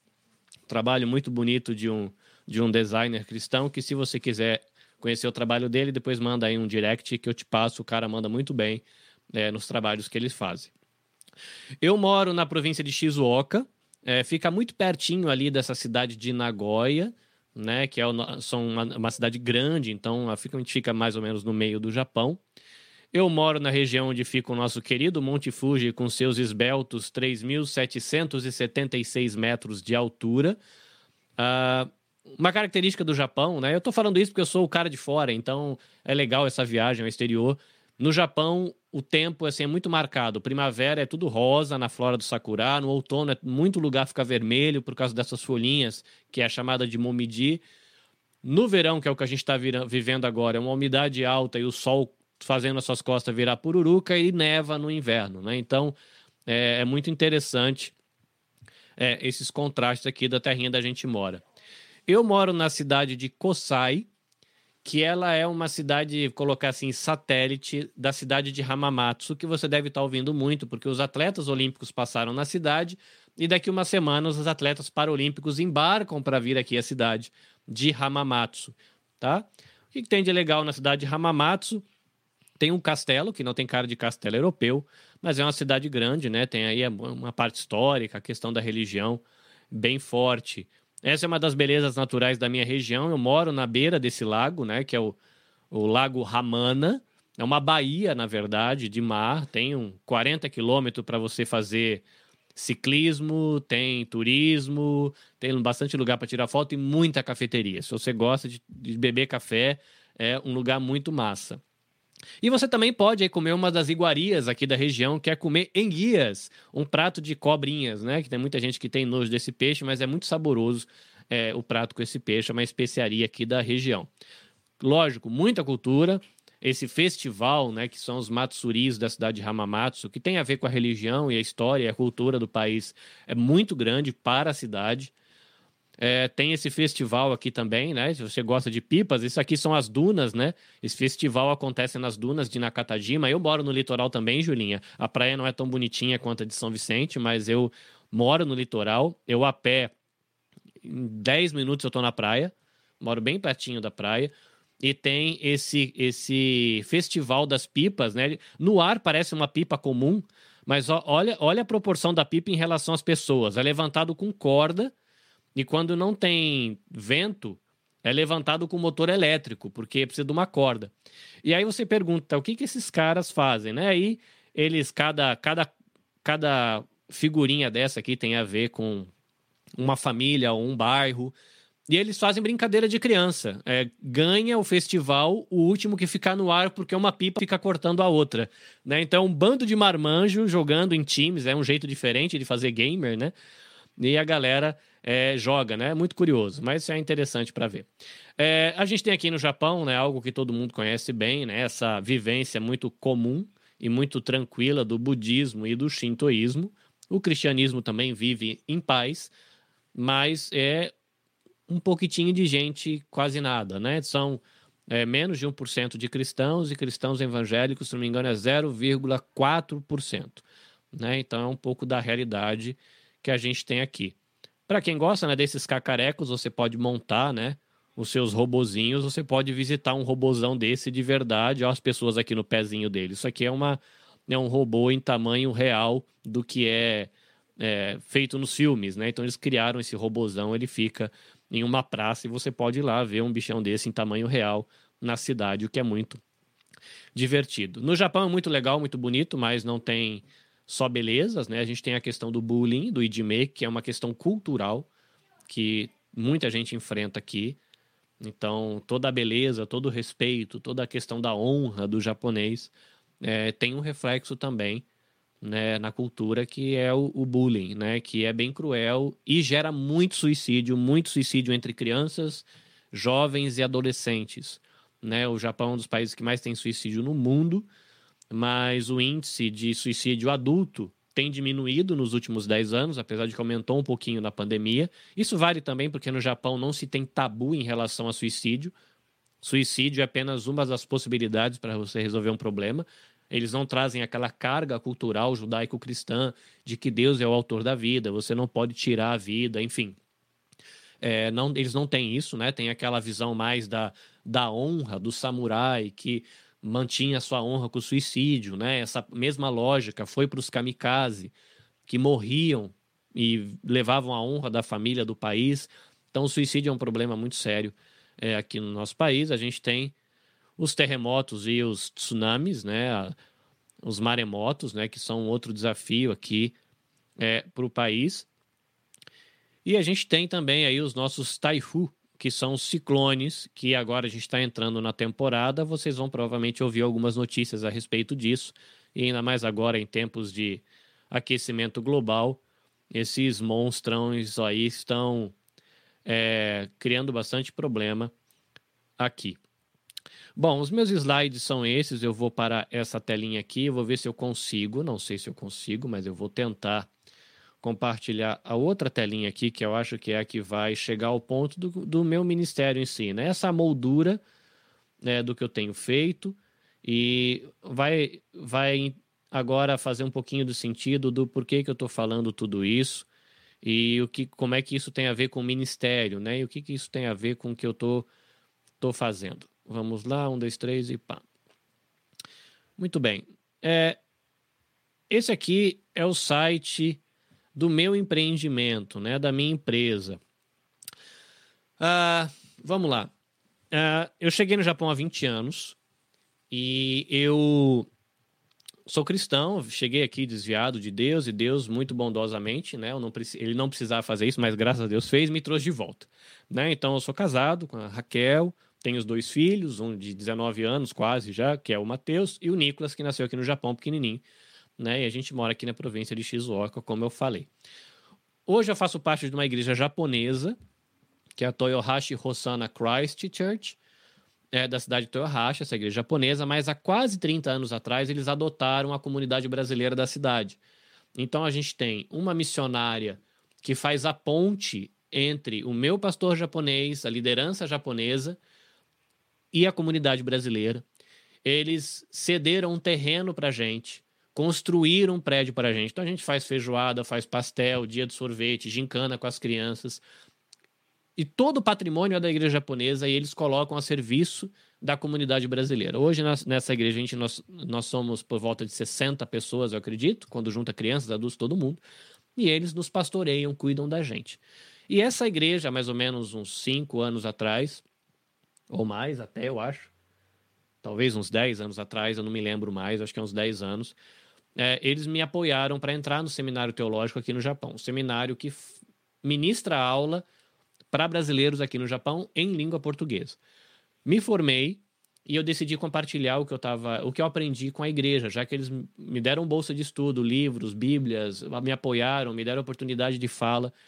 E eu formei um grupo que, de estudo que eu mandava uma trilha, que era uma, um áudio num grupo fechado do Facebook para a gente estudar. O que depois é, se tornou um podcast, que é o EBVN Cast, que ele tem aqui uma fotinha dele, apenas para ficar um pouco mais visual. É esse cara aqui, o EBVN Cast. Era um podcast solo onde eu falava nessa aulinha de teologia. E o que aconteceu? Eu fiz entrevistas e nessas entrevistas eu fui convidado a participar do lançamento de um podcast do ministério chamado Instituto Alvo. Ajudei durante um ano o trabalho deles. Depois é, eu fiz outras entrevistas e essa entrevista me levou ao Instituto Maria da Penha, que eu tenho até inclusive o podcast deles aqui, que eu sou um dos apresentadores do podcast e ele é todo produzido aqui no Japão. E o Instituto Maria da Penha acabou me apresentando para um outro grupo, que é esse grupo aqui, o Virtus, que também tem o podcast, eu também sou co-apresentador e o podcast é produzido aqui no Japão, né, que fala de direitos humanos. E aí surgiu a necessidade de extrapolar o meu podcast pessoal e eu é, lancei, né, coloquei no mercado a Nabecast, que na verdade é uma brincadeira, é uma, até uma curiosidade, porque o nome do meu podcast é EBVN, Escola Bíblica Vida Nova, que é o nome da igreja, porque começou lá dentro e eu carreguei essa sigla como uma história, né? Toda vez que me perguntam por quê, e eu conto a história do nascimento do podcast. Mas quando precisou extrapolar, porque eu comecei a virar um prestador de serviços, que nome que eu coloco? E num sonho, a minha esposa me disse: por que, que você não brinca com as letras de EBVN? E tem o E, o B, o V e o N. E no sonho, ela falou para mim brincar esteticamente e virar o V de cabeça para baixo, o que ficaria um A estilizado, né? A Nath que gosta aí de de branding, né? Esse aí foi dado no sonho por um conselho que a minha esposa deu enquanto eu dormia. Olha que eu com uma esposa é legal, né? Salva a vida da gente, senão os homens ficam tudo perdido. E aí, na, no sonho, ela fala: vira o, o V de cabeça para baixo, ele vai virar um A estilizado e você lê ao contrário. Então, se você coloca, é, se você coloca aqui é o E, né? É E, B, o V estilizado, que é o A, N, né? E, B, V, N, cast, e que virou na Bcast. Só que na B é um prato japonês, que é um sopão com legumes, com verdura, com carne, com cogumelo. E é um pratão grande que você come com amigos. Né, a maior imagem que eu tenho de Nabe é uma época que eu participei de gravação de clipe de bandas japonesas lá em Shibuya, em Tóquio. Eu tive a oportunidade de participar de umas duas gravações. É, tem uma banda cristã, inclusive japonesa, que a arte da capa fui eu que fiz. Eu estava na gravação do DVD, né? Então foi uma experiência muito legal. E depois do show eles faziam essas panelonas de Nabe, né? Onde você faz um sopão, um caldo, né? Ralo você joga um monte de legume, ele dá aquela fervura, você tira, come conversando e coloca mais e caramba, tem tudo a ver com o que eu queria fazer, que era juntar gente e compartilhar. Quando você vai fazer na B, na casa de alguém, é muito comum falar: olha, você traz a sopa, você traz as, os legumes, você traz os cogumelos e ele vai trazer a carne. Então é um ambiente onde amigos se juntam à mesa, cada um põe o que tem e no final todo mundo ganhou com aquilo, igual hoje. Né? O Rodrigo contribuiu, a Nath já falou, a Júlia já falou, a Ellen falou, a Kaori falou, eu tô falando, pessoas diferentes, cada um trazendo um pouquinho para a mesa. E todo mundo que está na mesa, que é você que está na live, você que vai ver depois, você que vai ouvir no podcast, todo mundo vai sair ganhando com isso. Isso é Nabê, para mim, né? A minha leitura de Nabê, né? A minha interpretação artística da palavra Nabê. Então, por isso que eu coloquei Nabê-cast, né? Recebi essa revelação, né? Como a, a Nath está falando aí, naming por revelação, que chique. Pois é, foi assim, né? E casting que tem a ver com transmissão, essa questão de todo mundo se juntar em amizade, colocar o que tem, desfrutar do que o outro tem, partilha, amizade, conversa, você transmitir isso via broadcasting, né, via podcasting principalmente. Então, qual que é o meu ministério hoje? É, eu coloquei como missão da empresa conectar pessoas, que é isso que está aqui. Provavelmente essa galera que está na live hoje não estaria aqui é, todas juntas falando de um tema em comum em outro contexto. Então eu entendo que faz parte da minha missão isso, conectar pessoas, desenvolver amizade, construir parceria, que foi uma parceria que permitiu que a gente tivesse isso que a gente está vivendo aqui agora, fotógrafa e designer e propaganda e blog, e a gente constrói parceria e a gente compartilha a vida através de podcast. Na verdade, o meu empreendimento ele já cresceu. Eu já estou produzindo webinars, é, tenho parceria com o ONG aqui no Japão para fazer live quinzenal para a comunidade brasileira no Japão. Estou é, em contato com, com, começando a ter contato com o consulado, fazendo live com atletas paralímpicos que estão abrindo novas portas. Então, Deus está me levando por, por esse caminho. Então, hoje, o que, que eu tenho comigo aqui, que é o meu ambiente de trabalho, né? Em, especialmente o podcast, mas eu tenho aqui, você também podcast. Eu compartilho conhecimento de produção de podcast. Tem cristão no grupo? Tem, mas tem muita gente de outras confissões ou de confissão nenhuma. Papo de Ponta, né? É uma escola profissionalizante do litoral paulista, né? A Julinha conhece. Instituto Maria da Penha, direitos humanos, questões de higiene, proteção para mulher, para criança, para o idoso, para mulher com deficiência. É, o meu ministério aqui mais voltado a servir a igreja local, o EBVN Cast, que eu é, procuro servir aqui, né, a, a, comunidade brasileira no Japão. Virtus, ele fala de segurança pública e direitos humanos. É um podcast feito para é, pessoas profissionais de segurança pública. O Yukari Talk fala sobre cultura brasileira no idioma português e em japonês. Ela é uma brasileira que nasceu no Japão, é fluente nos dois idiomas, então ela mesma fala em português a lenda brasileira e ela mesma já traduz para o japonês. O que é uma ponte de relacionamento para depois ela poder é, falar com as pessoas. E o Geek História, que fala sobre cultura pop. É, ele está em pausa no momento por conta da pandemia, mas fala sobre cultura pop é, e traz a questão histórica. É um professor de história, ele é cristão, inclusive. E eu ajudei também nesse projeto aqui, que faz parte do. É um grupo de pesquisa que fala sobre direito, constituição e democracia. Então, o meu, o meu trabalho hoje, ele tem caminhado muito nessa área de educação, direitos humanos. E lembra que eu falei que eu sou um cara que eu me sinto meio de lugar nenhum, um cara que né? Eu não tenho uma formação acadêmica, não sou mestre em nada, não sou doutor em nada, não terminei universidade. Então dá aquela sensação, né? Quarentão, caramba, um cara aí que. E agora? E Deus me levou por um caminho desse cara que fala pelos cotovelos, gosta um pouco de teologia e tem um conhecimento meio que horizontal de um monte de coisas sem ser profundo em nada. E o podcast é esse lugar onde eu posso falar onde eu posso falar para os cotovelos, ou como dizem os japoneses, você pode nascer pela boca e você ser feliz. é, eu posso mexer com tecnologia e eu não preciso ter um conhecimento profundo de área nenhuma, porque o que eu preciso é de conhecimento suficiente para ter pontes de diálogo. E o que é muito legal é que olhando para trás, eu, eu, sempre fui um cara que sempre teve, desde que eu me afastei de Deus, mas eu lembro que aos 16 anos, lá no acampamento da Mocidade para Cristo, eu chorei, falei, Deus, me leva para onde o Senhor quiser para fazer missão, e agora estou aqui do outro lado do mundo. É, um cara que nunca se sentiu muito confortável com o crentez, né, o evangeliquez, aquele idioma diferente que a gente fala dentro das igrejas. E hoje isso faz muito sentido. Por quê? É, eu participo de diálogos com pessoas de várias religiões, eu participo de diálogos que têm pessoas do movimento feminista, pessoas do movimento LGBTQIA, é, pessoas que não creem na existência do espiritual e do divino. Mas são pessoas que estão ali comprometidas com educação, comprometidas com direitos humanos, com a valorização da vida e sonhando num Brasil melhor. E hoje, olhando a minha sementinha, né, como a Nath brotou, né, esses, essa vocação que tem dentro da gente, eu vejo isso frutificando. Um cara que pode, é, dentro do porquê eu quero compartilhar vida, né, esse compartilhar vida, quando eu coloco na missão da minha empresa, tem a ver a vida de Cristo, que está em mim, eu posso compartilhar. Mas as pessoas de direitos humanos de outras religiões ou de religião nenhuma, eles entendem o compartilhar a vida como esse cuidado à vida. E você encontra espaço para sentar à mesa e contribuir. Né? O Instituto Maria da Penha não é uma atividade religiosa, mas eu posso falar no podcast. O Grupo Virtus não é uma atividade religiosa, é um programa de uma universidade. Mas eu também posso falar no projeto.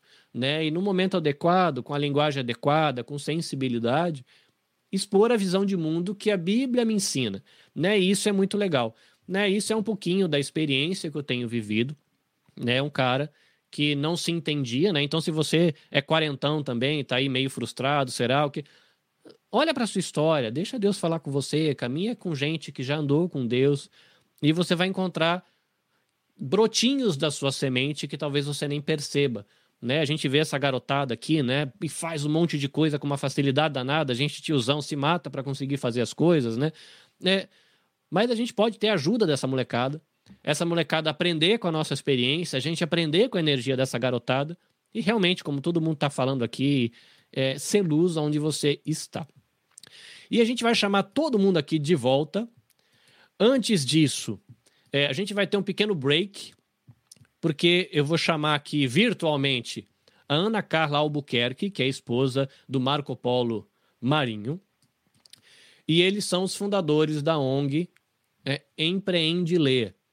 É, a ideia de que você que está acompanhando a live, você que vai assistir a live depois, você que vai ouvir o podcast, além de aprender com o que a galera está compartilhando aqui, você se enriquecer, você possa fazer parte de uma ação de que é abençoar essa iniciativa chamada Empreende Ler, que é uma iniciativa que é liderada por cristãos. Olha que legal, pessoas que estão fazendo diferença socialmente, né, com todo o cuidado para poder estar em todos os ambientes. Eles são muito maduros, professores universitários, é muito legal o trabalho deles, mas são cristãos, gente querendo ser luz num outro ambiente, não é um ambiente virtual, é um ambiente físico mesmo, eles vão lá mas a gente virtualmente pode fazer uma rede de apoio para dar um suporte. Então, a, nosso convite é que você faça parte da nossa vaquinha virtual, que eu já vou explicar daqui a pouquinho. Primeiro, eu vou chamar aqui a Ana Carla virtualmente para ela poder falar com a gente. Então, eu estou saindo de cena e ela entra. Um, dois, três e. Boa noite se você estiver no Brasil, bom dia se você estiver no Japão. Boa noite, eu sou Ana Carla, sou uma das diretoras da associação e fundadoras da Associação Empreendelê. E estou vindo aqui agradecer imensamente a disponibilidade do Carlinhos e de todos que estão aqui promovendo o webinar e dizer que a Associação Empreendelê é uma organização, é uma OSC, uma organização da sociedade civil, do, sociedade civil sem fins lucrativos. Nós atuamos com crianças e adolescentes e a nossa missão é incentivar o empreendedorismo e o protagonismo delas através da contação de histórias, do lúdico, do brincar, através da força do trabalho voluntário. Então, se você quiser conhecer um pouco mais da nossa organização, acesse o nosso Insta, que é Empreendelê Oficial, o nosso Facebook, que é a Associação Empreendelê conhece mais das nossas ações. Esse período de pandemia a gente foi bastante impactado nas nossas ações, porque tudo que a gente faz aglomera, mas a gente não deixou de atuar. Atuamos esse período de quase dois anos com distribuição de cestas básicas, de kit de higiene, material de EPI para as famílias que estavam e ainda estão precisando. Esse ano está sendo ainda muito complicado, mas a gente tem fé que com ações como essa que está sendo promovida através do, da, do voluntariado mesmo, a gente consiga atender e chegar em mais famílias. Então, desde já, muito obrigada. Segue lá a gente. Muito obrigada, gente. Nossa, é, infelizmente, é, a gente não conseguiu participar. Se você está vendo esse vídeo, a gente se esforçou muito, mas infelizmente não conseguiu. Mas, desde já, muito, muito obrigada. Vai lá, conhece nosso trabalho lá nos destaques no Instagram. Tem todas as fotos das nossas ações. Vai lá e confere a, o que a gente está causando aqui na, na, nossa região metropolitana e não só no estado de Pernambuco, mas também em outros quando a gente visita e leva as nossas ações, tá? Beijo na alma, que Deus abençoe a vida de todos que estão assistindo e cause a transformação através desse webinar. Obrigada a todos! Muito bonitinho. Obrigado, Aninha. É, talvez ela esteja acompanhando a gente online. É, se ela não estiver acompanhando, ela vai ouvir a gente depois. É muito legal. Vou chamar aqui a Kaori para dar uma mão para mim. Lady Dory, eu preciso de você assim agora. Hello. Porque você é professor de japonês. Eu vou colocar yeah. uma tela aqui, galera, que é a tela é, que vai ser depois colocada no final da live também por um tempo, para você conseguir chegar é, à doação. E eu vou mostrar aqui para. Eles mandaram para a gente aqui o PicPay, que você pode fazer a sua doação por PicPay. E você pode também fazer uma transferência. Qual que é o meu pedido para você? Você pode doar um real, dois, cinco, dez, quinze, cem, duzentos, mil, o que você entender de que é o momento. Mas eu vou ensinar para você uma expressão em japonês aqui, junto com a nossa sensei, que eu não consigo diminuir isso aqui, então eu vou tirar. Mas é a expressão que está aqui embaixo do xxx,39. Professora de japonês, nossa sensei. 39. Por que, que 39 pode ficar divertido para nossa ação aqui? Porque 3 é san e 9 é Japonês, quando ele vai falar inglês, ele tem um sotaque meio diferente, né? Se você não, você não sabe, procura no YouTube Japanglish, você vai entender como os japoneses gostam de. Como é que eles gostam, mas como eles falam inglês. Na verdade, então, como eles tentam, né? Ó, esse aqui vai pro Rodrigo. Você lembra como é que fala McDonald's no, no Japão? Faz tempo ah, que você saiu daqui. Você lembra como é que fala McDonald's no Japão? Ah, eu sei por causa do vídeo. É assim, ó. McDonald's. Viu? Hum. O Rodrigão, que é fluente em inglês, ele percebe o nosso sotaque britânico aqui quando a gente fala eu quero um bigo maco no maco do. Né? Isso é uma Nossa. coisa maravilhosa. Nosso sotaque britânico, australiano de inglês aqui é uma maravilha. e Mas aí? Por... Hum, manda eu... ver. Hum, perdão. Mas aí, para agradecer, eles não falam thank you, porque o th, esse aqui é muito difícil, então eles falam, ah, thank you. E aí, você lembra aqui, assim, ó, thank you. Lembra alguma coisa? É o 3, que é san, e o 9, que é kyu. Então, thank you. Então, muito obrigada. É um obrigado, só que em números. E aí, o que vem antes disso é o nani nani, que é basicamente o que é o que. Mas não quer dizer que eu tô perguntando o que é o que pra você. Significa que é meio que um blá blá blá blá blá 39, 39. Então é a quantidade de dinheiro que você quiser colocar, o que você achar que é o momento, como disse o Carlinhos, só que aí colocar os 39 centavos. E aí colocar um thank you, um obrigado no final. Que aí fica legal porque, ao mesmo tempo que é um agradecimento nosso dessa rede de apoio que vai poder ajudar a empreender pelo trabalho dos voluntários, como ela falou, o trabalho é voluntário. É, já fica da parte da gente que está aqui se mobilizando, os fotógrafos, o nosso agradecimento por você que vai participar. Fica também uma lembrança de que a gente tem que ser grato a Deus pelo que a gente tem e tem que dividir. Então, nani nani thank you. Faça a doação de qualquer valor, mas lembre de colocar vírgula 39. Isso vai ajudar também a empreender, rastrear a nossa mobilização. É, e é legal que eles têm um cuidado muito grande com transparência, eles gostam de mostrar o valor, ele, e você, eles vão querer dar esse retorno. Faz parte da identidade da ação ser muito transparente com a questão de grana. Então, para ficar mais fácil para eles, doe o que você quiser, mas coloque vírgula 39. Eles tentaram liberar o Pix para gente, mas não deu tempo. Então fica aí o PicPay e a transferência bancária. No final vai ter no vídeo de novo, vai ficar rodando um pouco isso aqui para você fazer o seu Nani Nani Thank you, né? O nosso muito Yay. obrigado. Eu vou chamar todo mundo de volta aqui. Vamos chamar aqui nossa amiga amarelinha. Ela, ela combina com o fundo, olha que legal. É, então, eu pensei, nossa, o todo, todo evento é muito Nath, Muito né? chique. Aí, ó. Camuflei. Camu- Ah, Rodrigo Mota tá com frio no cantinho lá também. Ali. Ellen, eu não sei se você está aí. Você está aí. Quem mais que falta aqui? Julinha. Julinha está de volta. A Ellen, ela está aqui, mas ela não está aqui. Vamos ver se ela está aqui ou ela não está aqui. Ela está aqui por enquanto, mas ela ainda não está aqui. Ah, chegou! Chegou! Deixa eu, deixa eu me colocar nesse canto, porque eu sou o único que fica de lado. Deixa eu ver se coloca assim, ó. Pronto, olha lá, agora os tiozão olhando pro meio. Agora coloca assim. Agora, olha que esteticamente bonito, ó. Regra dos terços, com todo mundo olhando pro meio. Tem que ter cuidado, senão minha professora, dona, dona Júlia, briga comigo depois das minhas fotos feias lá no meu Instagram. Toca aqui, Nath. Gente, eu- a- aquele momento assim que eu vou pedir pra todo mundo dar um sorriso bonito que eu vou fotografar a gente, porque esse momento é histórico. Tcharam, tchan, três, dois, ó, caiu! Eita! Ô, mas caiu bem na hora da foto! Ô, louco! Volta, Julinha! Vai embora não, a gente precisa de você aqui. Oh, não. Eita, nós. Voltou, voltou. Tá carregando, tá carregando. Aí. Vamos colocar só os comentários que ficou de fora aqui. É...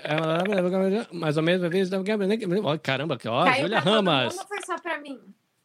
Esse caiu só pra você. Que você. Na hora que eu fui bater a foto, você desapareceu. Você não queria bater foto. Eu me liguei. Não, o Band-Aid curtiu o Jaspion. Foi só um tropeço.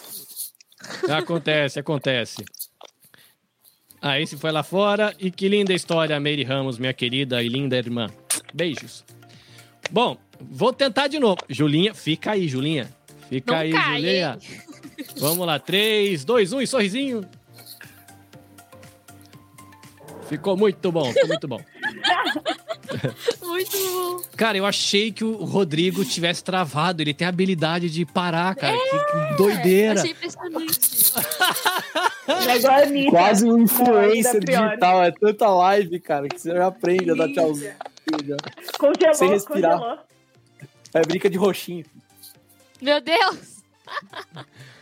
Gente, é, uma provocação aqui, o pessoal que está assistindo pode ficar à vontade para interagir. A gente trabalha, né? O, Rodrigo está mais tempo, inclusive profissionalmente, no meio virtual. É, eu comecei há quatro anos, a Nath já tem um tempo aí profissionalmente, Kaori, todo mundo tem um tempo aí andando na internet.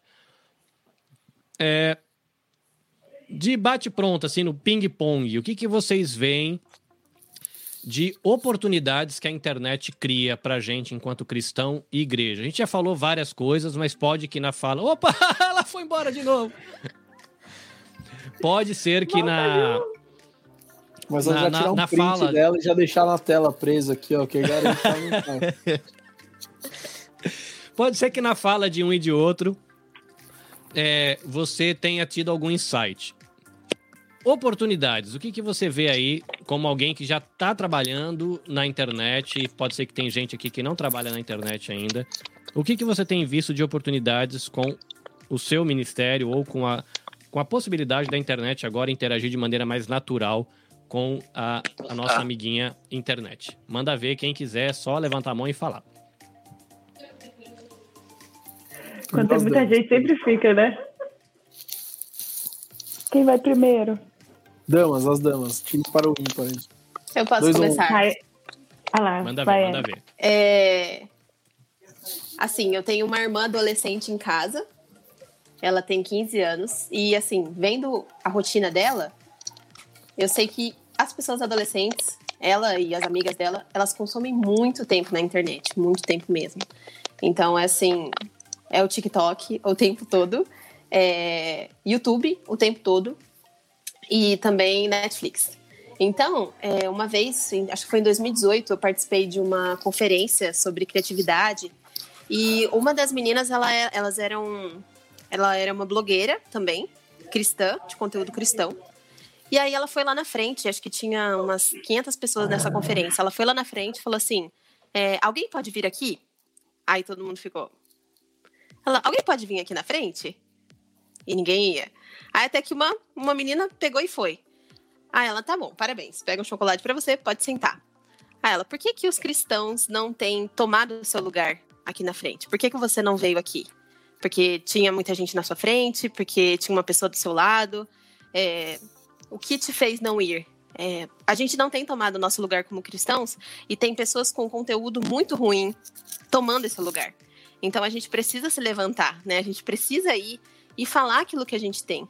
E eu vejo, eu tento muito consumir um conteúdo que, que me edifique. Então é muito necessário, mesmo que seja a gente está aqui cada um numa área, né? Eu acho isso muito incrível, porque a gente atinge pessoas que talvez a gente não conseguiria atingir no nosso dia a dia, né? Então, é, o pessoal dos jogos, os adolescentes, eles, meu, é muito incrível. Eu fiquei, nossa, muito maravilhada com o seu trabalho, porque isso é realmente muito necessário e cadê o pessoal cristão nisso, sabe? Onde estão, onde está a voz se levantando para essa geração, porque eles estão na internet, ainda mais agora na quarentena, eles estão na internet. E a gente precisa estar também. É, no meu TikTok agora eu consegui colocar para o lado cristão. E é muito legal ver os adolescentes criando conteúdo cristão lá pro TikTok, ensinando sobre a Bíblia, nos, no, assim, vídeos de 15 segundos. Eu aprendo muita coisa nesse lado cristão do TikTok com os adolescentes de 13 anos, sabe? Então é muito legal. Por que, que a gente não tem ido? Porque tem gente que faz melhor, porque tem gente que tá na nossa frente, não sei. Então é um encorajamento, né? As pessoas estão na internet, essa geração está na internet e a gente precisa estar também. E só mais uma coisa, às vezes, a gente que trabalha com a internet, a gente quer, sei lá, tacar o celular longe. Às vezes eu fico muito cansada de tanto conteúdo e eu não quero criar. Então a gente tira esse tempo, descansa, sei lá, uns dois dias, e depois volta com mais força ainda para continuar é, essa consistência aí, estando onde a gente precisa estar. Muito bom. Acho que uma coisa que eu acho que é muito legal, e eu acho que esse momento é muito exemplo disso, que é essa coisa das conexões, né? Que de certa forma a, a internet possibilita a gente fazer, digamos assim, uma missão até transcultural sem a gente sair da, da cadeira de casa, né? Então, é, é, de pensar, sabe? O Carlinhos está no Japão, o re... beleza que o resto aqui a gente está né, em São Paulo, espalhado em São Paulo, mas é, eu percebi muito isso, sabe? O alcance, e, e eu acho que não só é, regional, mas de bolhas, de pessoas diferentes, de identidades diferentes que a gente vai conseguindo se conectar, que às vezes se a gente olha só para esse contexto físico, offline, ou contexto ah, de eu estou na igreja, ou que seja só do meu trabalho, enfim, a gente vai só até um lugar, né? Porque, óbvio, tem um limite físico da, do, das pessoas que a gente vai encontrar, dos relacionamentos que a gente vai fazer, das conversas que a gente vai ter. E quando a gente vai para o online, para o digital ali, isso se expande, né? Então, você pensar assim, ah, sei lá, não, a gente não precisa nem falar de 10 mil, né? Quando a gente fala de Instagram, todo mundo mira nos 10 mil. Mas, gente, mil, o que são mil pessoas? Tem igrejas que não tem mil pessoas. E, e às vezes, hoje, para você ter mil seguidores, é uma coisa assim, que você piscou ou trabalhou um pouquinho, tem lá mil pessoas. E quando que a gente poderia ter a oportunidade de alcançar essas mil pessoas? E aí eu acho que entra essa responsabilidade da gente, poxa, estou em contato com mil pessoas, qual é a minha responsabilidade agora? Eu acho que entra naquilo que o Rodrigo falou da comunicação, né? O que eu vou comunicar para essas pessoas? O que eu vou falar para essas pessoas? Porque também, ao mesmo tempo, agora são mil pessoas que precisam ver o nosso testemunho, né? Da gente sendo como Jesus. Então, é o que a Dori falou. Você vai jogar, você é um, um, cristão que joga. Você vai criar conteúdo, você é um cristão que cria conteúdo. Você vai fotografar e, e assim por diante. E, e, eu lembro que uma vez eu vi uma pregação que falava assim, né, de que cristão significa pequeno Cristo. Então, né, tipo assim, as, as pessoas têm que ver Jesus na gente. Eu acho que, que esse é o, o, o grande lance, assim, e a gente agora tem a oportunidade de se mostrar como Jesus para mais e mais pessoas, Ju. A Ju, ela a tá, te... internet colabora, né, gente? ela, ela, ela, ela tá tentando participar da live aqui, ela tá tentando, a gente fica o nosso, nosso apoio emocional. Não, olha, Julinha, pe- amarrado, assim, pensa pelo lado bom, pensa pelo lado do marketing. Ninguém vai esquecer o seu nome e o seu trabalho. Porque, Júlia, Flash, Júlia Ramos, você- eu acho que você combinou com a sua mãe isso aí, vocês estão derrubando a internet para fazer propaganda. Deve ser. Eu vou, eu vou aproveitar aqui, eu vou perguntar para as duas caçulas, eu acho que são as duas novinhas. que é a Kaori e a Julinha, 23 anos. Ah, na, quem tá na faixa de idade minha e do Rodrigão, é, a gente pegou uma fase que sucesso era sucesso de carreira. Você, né? O Rodrigo, acho que ele pegou ainda a época que era você entrar numa empresa e ter esperanças de ficar para sempre. Galera da geração nova, que já pega a geração da Nath, da Ellen, eu acho que afeta vocês e a próxima vai ser pior ainda, pro lado bom e pro lado ruim. É, não sei é que dá pra ser pior pro lado bom, né? Mas enfim. Sucesso e fracasso. Vocês estão empreendendo na internet num trabalho que é praticamente todo online. A Júlia como educadora, a Kaori como educadora de japonês, blog, Instagram, é, TikTok, eu não lembro, é Twitch, game, tudo online. Sucesso e fracasso. Como é que vocês descrevem sucesso e fracasso a partir da fala da Nath? Porque a Nath falou de todo mundo sonha em ter 10 mil, principalmente se puder ter um milhão de seguidores para ganhar uns trocos no YouTube, é bom, né? Mas quando a gente começa, e muita gente jovem já começa querendo chegar no um milhão e despreza, que nem. é, como produtor de conteúdo, não sei se vocês passam por isso, às vezes você vai ver o, o, o perfil de alguém legal fala: caramba, poxa vida, 350 mil seguidores. Aí você olha no seu, tem 130. Só que a Nath falou um negócio muito massa, né? De que a, minha igreja tem 60 pessoas e eu tenho num perfil do Instagram 130 e 570 pessoas na outra. Tá certo. O algoritmo me engana um pouco, né? Não vai chegar. Mas vocês, como jovens, qual é a tentação? Quais são os perigos quando você vai trabalhar com essas duas máximas? Sucesso e fracasso. Começa pela Júlia antes que ela vá embora. Júlia! Né? Antes que caia, tô caindo aqui, segurar. Olha, é, como eu caí várias vezes, eu não consegui pegar muito o que a Nath falou. Mas, é, quando tu diz assim, sucesso e fracasso, pra mim, é um acontecimento diário. Eu lido com as duas coisas diariamente.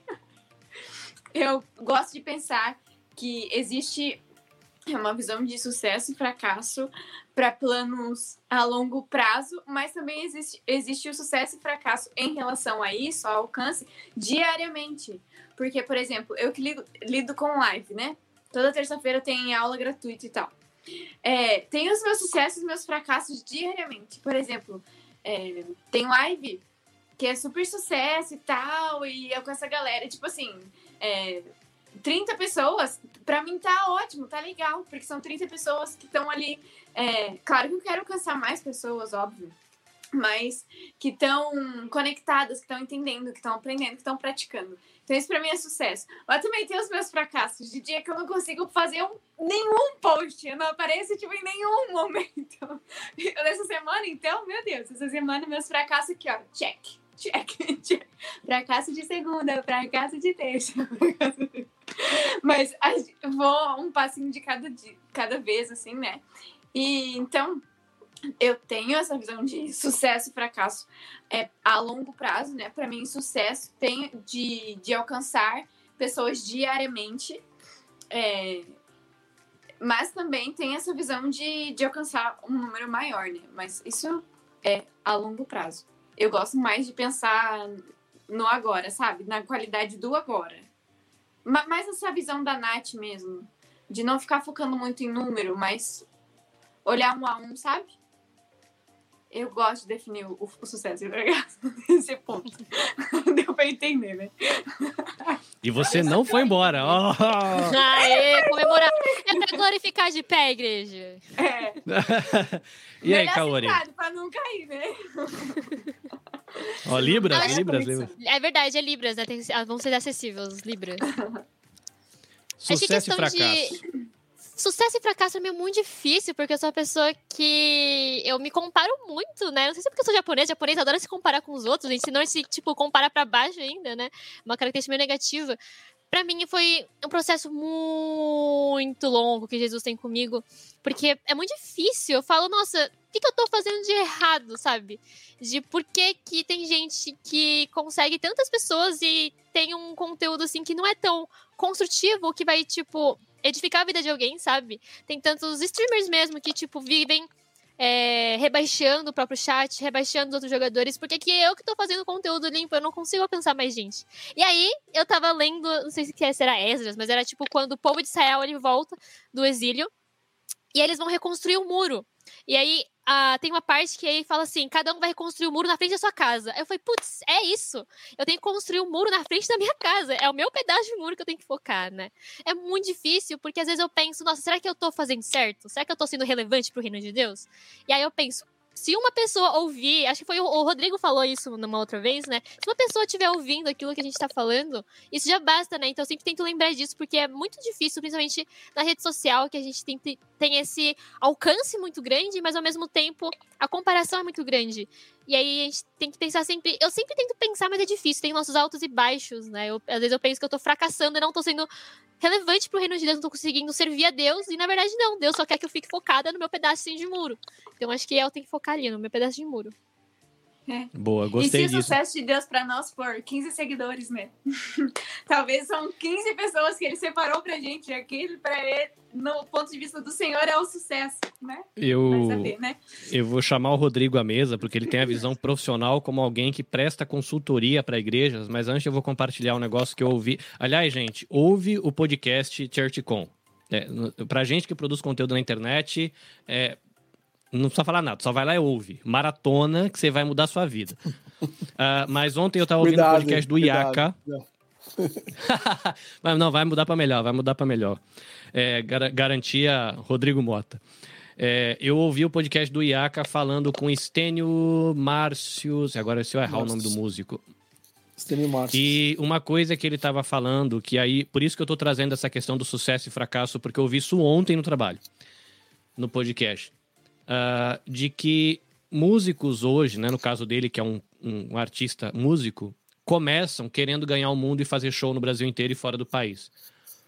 E ele fala, gente, vocês têm que começar, era a palavra dele, sonhando em fazer música. Você é um dom de Deus para sua igreja local para fazer música para a classe das crianças. É para os seus adolescentes. E se Deus achar que tem algum interesse e necessidade, ele te leva para depois disso. Mas eu apliquei isso para o meu universo, porque eu não componho música, eu toco, né? O Rodrigão, ele tem experiência aí, né? Tem CD gravado, toca, tem uma família de músicos, é legal isso. É, mas eu tenho o quê? Uma musiquinha em japonês que eu não gravei ainda, é, de composição original, que ajuda a gente de vez em quando no encontro de adolescentes. Mas é, essa questão do sucesso e do fracasso é, é muito sério né? Porque o músico, ele quer gravar um CD, ele quer sair lá na, no MTV quase não, ele quer ter o apoio da, so, da, so, da Sony, ele quer ter o apoio da, daquele outro canal do YouTube que eu não lembro qual que é, que todos os músicos aparecem lá, a música dos caras lá, e ele quer ganhar o mundo, né? Quer participar, bombar nas lives, mas ninguém quer fazer música pro, pro, pra, pro negócio. Isso que a Kaori falou, de você cuidar do seu muro, é, é uma pancada de Deus na minha cara, para mim e pro meu ministério. Para de ficar tentando ganhar um milhão de seguidor e serve de, com qualidade o que você está fazendo. E aí eu trago aqui o nosso consultor para essa área. É, com a leitura, como é que você tem visto a igreja lidar com isso, Rodrigo? Porque a gente tem uma lógica de mercado, e você é um cara que veio do mercado, está no mercado, é do mercado geral, e a gente aprende a ler o mundo com essa regra. Vou trazer uma outra coisa do meu, da minha mentoria de ontem. Jesus subiu no monte e obrigou a galera a atravessar o mar lá da Galileia. Começou a ter um temporal. Jesus estava orando, vendo a galera no perrengue, lá no meio do negócio. Jesus sai andando sobre a água, vai ter com os caras. Lá no meio, os caras têm um desespero. Ai, meu Deus, é um fantasma, a gente vai morrer. Por quê? Na cabeça dos discípulos e de todo mundo daquela época, o mar é a área de ação das divindades. Então, se você está no meio de uma tempestade, tem alguma divindade muito louca da vida e você está ralado, mano. E se você vê um fantasma, a morte veio te buscar. Entendeu? Os caras eram discípulos, escolhidos a dedo por Jesus, andando com Jesus. Eles eram crentes na época deles, eram judeus. Criam. Na hora que a, que a porca espremeu, eles pensavam exatamente igual todo mundo. Não é o Deus judeu, não é o Deus que tirou a gente lá do, do Egito. Nós estamos ralados porque a morte está vindo buscar a gente porque as divindades do mar estão brava. E aí, quando a gente pega isso e traz para a igreja, né? O Rodrigo ele vai poder dar um retrato melhor, eu acho, com o olhar profissional dele. Eu acho que tem esse risco da gente vai para missão na internet e a gente está aqui inspirando pessoas para fazer missão na internet. Mas e aí, a gente vai levar a lógica do mundo? Será que quando Deus espremer a gente, vai sair uma lógica de Cristo na missão na internet ou uma lógica do mundo na hora de métrica, alcance e sucesso e fracasso? Como é que a gente mede? E aí eu vou perguntar para o nosso consultor aqui. E aí, Rodrigão, consultoria grátis para nós. Como é que nós, crentes, tem lidado com esse trem, mano? A gente tem lidado com uma ótica cristã, com uma régua cristã? Ou se Deus exprimir, a gente está com medo da morte catar a gente no mar também? Cara, o você, silêncio, você já entendi. Numa, é, você, você, colocou numa sinuca de bico, né? Eu tô pensando aqui, você tá formulando a pergunta, já tava pensando como responder. É, as meninas falaram algumas coisas legais, assim. Acho que quando a gente olha a perspectiva do sucesso e do fracasso antes de chegar na igreja, é, profissionalmente, a gente tem perdido o que, que é de fato o sucesso, né? Principalmente na perspectiva cristã. Sucesso na perspectiva cristã é você levar a sua vida, que você sabe qual que é o final dela, no melhor possível. Esse é o sucesso. Impactando pessoas por meio da lógica da cruz, né? Pelo amor. Esse é o sucesso. E esse sucesso, quando você vê o pegue sua, negue-se a si mesmo, tome sua cruz e me siga, não necessariamente é o sucesso que a gente conhece, né? Pelo contrário, pode ser bem difícil levar essa trajetória de, de santificação. O sucesso está na eternidade, né? Tá no, tá no, no pós-vida, que a gente entende que é o, o the end do game, né? Como que é? Zeramos o jogo, né? Zeramos o jogo, não necessariamente o sucesso foi uma vida fácil, o sucesso foi uma vida tranquila, né? Até porque quando a gente vê, cara, tem crente na favela, tem crente milionário. Como que você lida com esse tipo de sucesso e fracasso? É, tem gente que ousa falar que isso é uma, uma maldição, é, famílias comprometidas, papapá, pô, mas e Deus não é soberano sobre tudo isso? Né? Por que, que a gente tem a possibilidade de experimentar sucesso e fracasso nessa jornada? Né? Então tem, eu acho que tem esse ponto. Profissionalmente, a gente tem visto que as coisas estão cada vez mais rápidas né? A vida pós-digital nos deu uma velocidade gigantesca. E a gente tem visto a galera da idade delas querendo ser CEO de empresa, né? Você vai vendo numa agência de publicidade, eu vejo minha esposa aqui é, trabalhando hoje, ela perde, tem um turnover na agência gigantesco, porque as pessoas não têm paciência, elas querem ascender, sem experimentar a jornada. Eles querem chegar no posto máximo sem ter experiência, sem, sem se, se qualificar em algum momento. Então vai, vai trocando de, de emprego de 500 em 500 reais. E às vezes sem, sem pensar no que de fato é essa troca, né? Às vezes, pô, você vai pegar lá na frente uma jornada muito mais acelerada de trabalho, pô, às vezes você perde algum benefício, você vai, vai perdendo coisas nessa escolha. E tem uma, uma métrica sobre sucesso de vida que, que a gente da nossa geração, né, Carlinhos, eu via que é o emprego com estabilidade, que foi o que você falou, e, e salário, né? Cargos e salários. Estabilidade, cargos e salários. Talvez a vida seja você ter fazer o que você gosta, ter tempo para fazer outras coisas e cuidar, cuidar da família, ter o, o mínimo necessário para você pagar suas contas e, e, viver a vida equacionada, assim, cara, tudo, tudo equilibrado, né? Equilíbrio, talvez seja a palavra para o sucesso. O sinônimo para o sucesso parece ser equilíbrio coisa que hoje a gente não consegue viver. As pessoas estão emocionalmente descontroladas. Né? A vida é muito rápida. Quando a gente vê aquela teoria do mundo bunny, né, que, que traz ansiedade, que traz aquela coisa da liquidez o tempo inteiro, você não consegue mais planejar a sua vida para cinco anos. Eu, eu, cara, eu sou péssimo nisso. E não sou dessa geração. Essa geração já vem não pensando o planejamento. E, cara, quando, quando a gente faz essa ponte com tudo isso que eu falei com a igreja, eu acho que a igreja vive um, tempos terríveis, assim, né? E eu sou um cara meio pessimista, assim, de alguma forma. Eu, eu acho legal a nova geração falando, porque tem um fogo no coração tal, pô, tem aquela coisa às vezes meio recém-convertido, pô, acho, acho animal, cara. Acho animal porque a gente precisa desse refresh. Porque quando você nasce na igreja batista, como eu nasci, e fui tirado da igreja porque eu tinha cabelo comprido, ou não, me fizeram descer no palco porque eu, tinha eu tocava de bermuda, você começa a olhar a igreja já de um jeito meio desconfiado, né? Fala, pô, isso aqui não é exatamente aquela comunidade de fé que tá todo mundo apontando para um lugar e que tá só adorando. Não, tem alguma, alguma coisa por trás dessa política dessa comunidade. Então eu vejo que o, o sucesso na igreja vai se perdendo nessa questão das quantidades, da capacidade de absorver pessoas, né? O bundômetro, né? Gente sentada na cadeira, né? Que é o que, é o que muitas igrejas vão, vão, vão fazendo, né? Vão, vão se olhando, pô, cara, eu tenho audiência, eu tenho cadeiras cheias, eu, eu criei uma filial da minha igreja, agora minha igreja são, são mil filiais. Será que essa igreja de sucesso cria crentes que vão saber viver a jornada independente de se essa jornada é de sucesso ou de fracasso? Ou pelo menos que eles vão saber viver com um olhar de esperança de que a eternidade é o, é o sucesso, independente do que essa jornada vai te trazer de é, conquistas ou derrotas, né? Porque é esse que é, esse que é o grande lance, né? Quando você vai ver, eu acho que tem, eu não, agora não vou lembrar o nome. Meu pai estava falando outro dia numa live e eu achei muito legal tem uma cultura aí no Japão, acho que no Japão ou na China, agora vocês vão me corrigir, tá? É, que, que eles, eles fazem de uma porcelana quebrada uma porcelana de maior valor, né? Juntando os cacos dela, porque aquela porcelana quebrada e recontada, ela tem uma nova história. Esse é o crente, mano.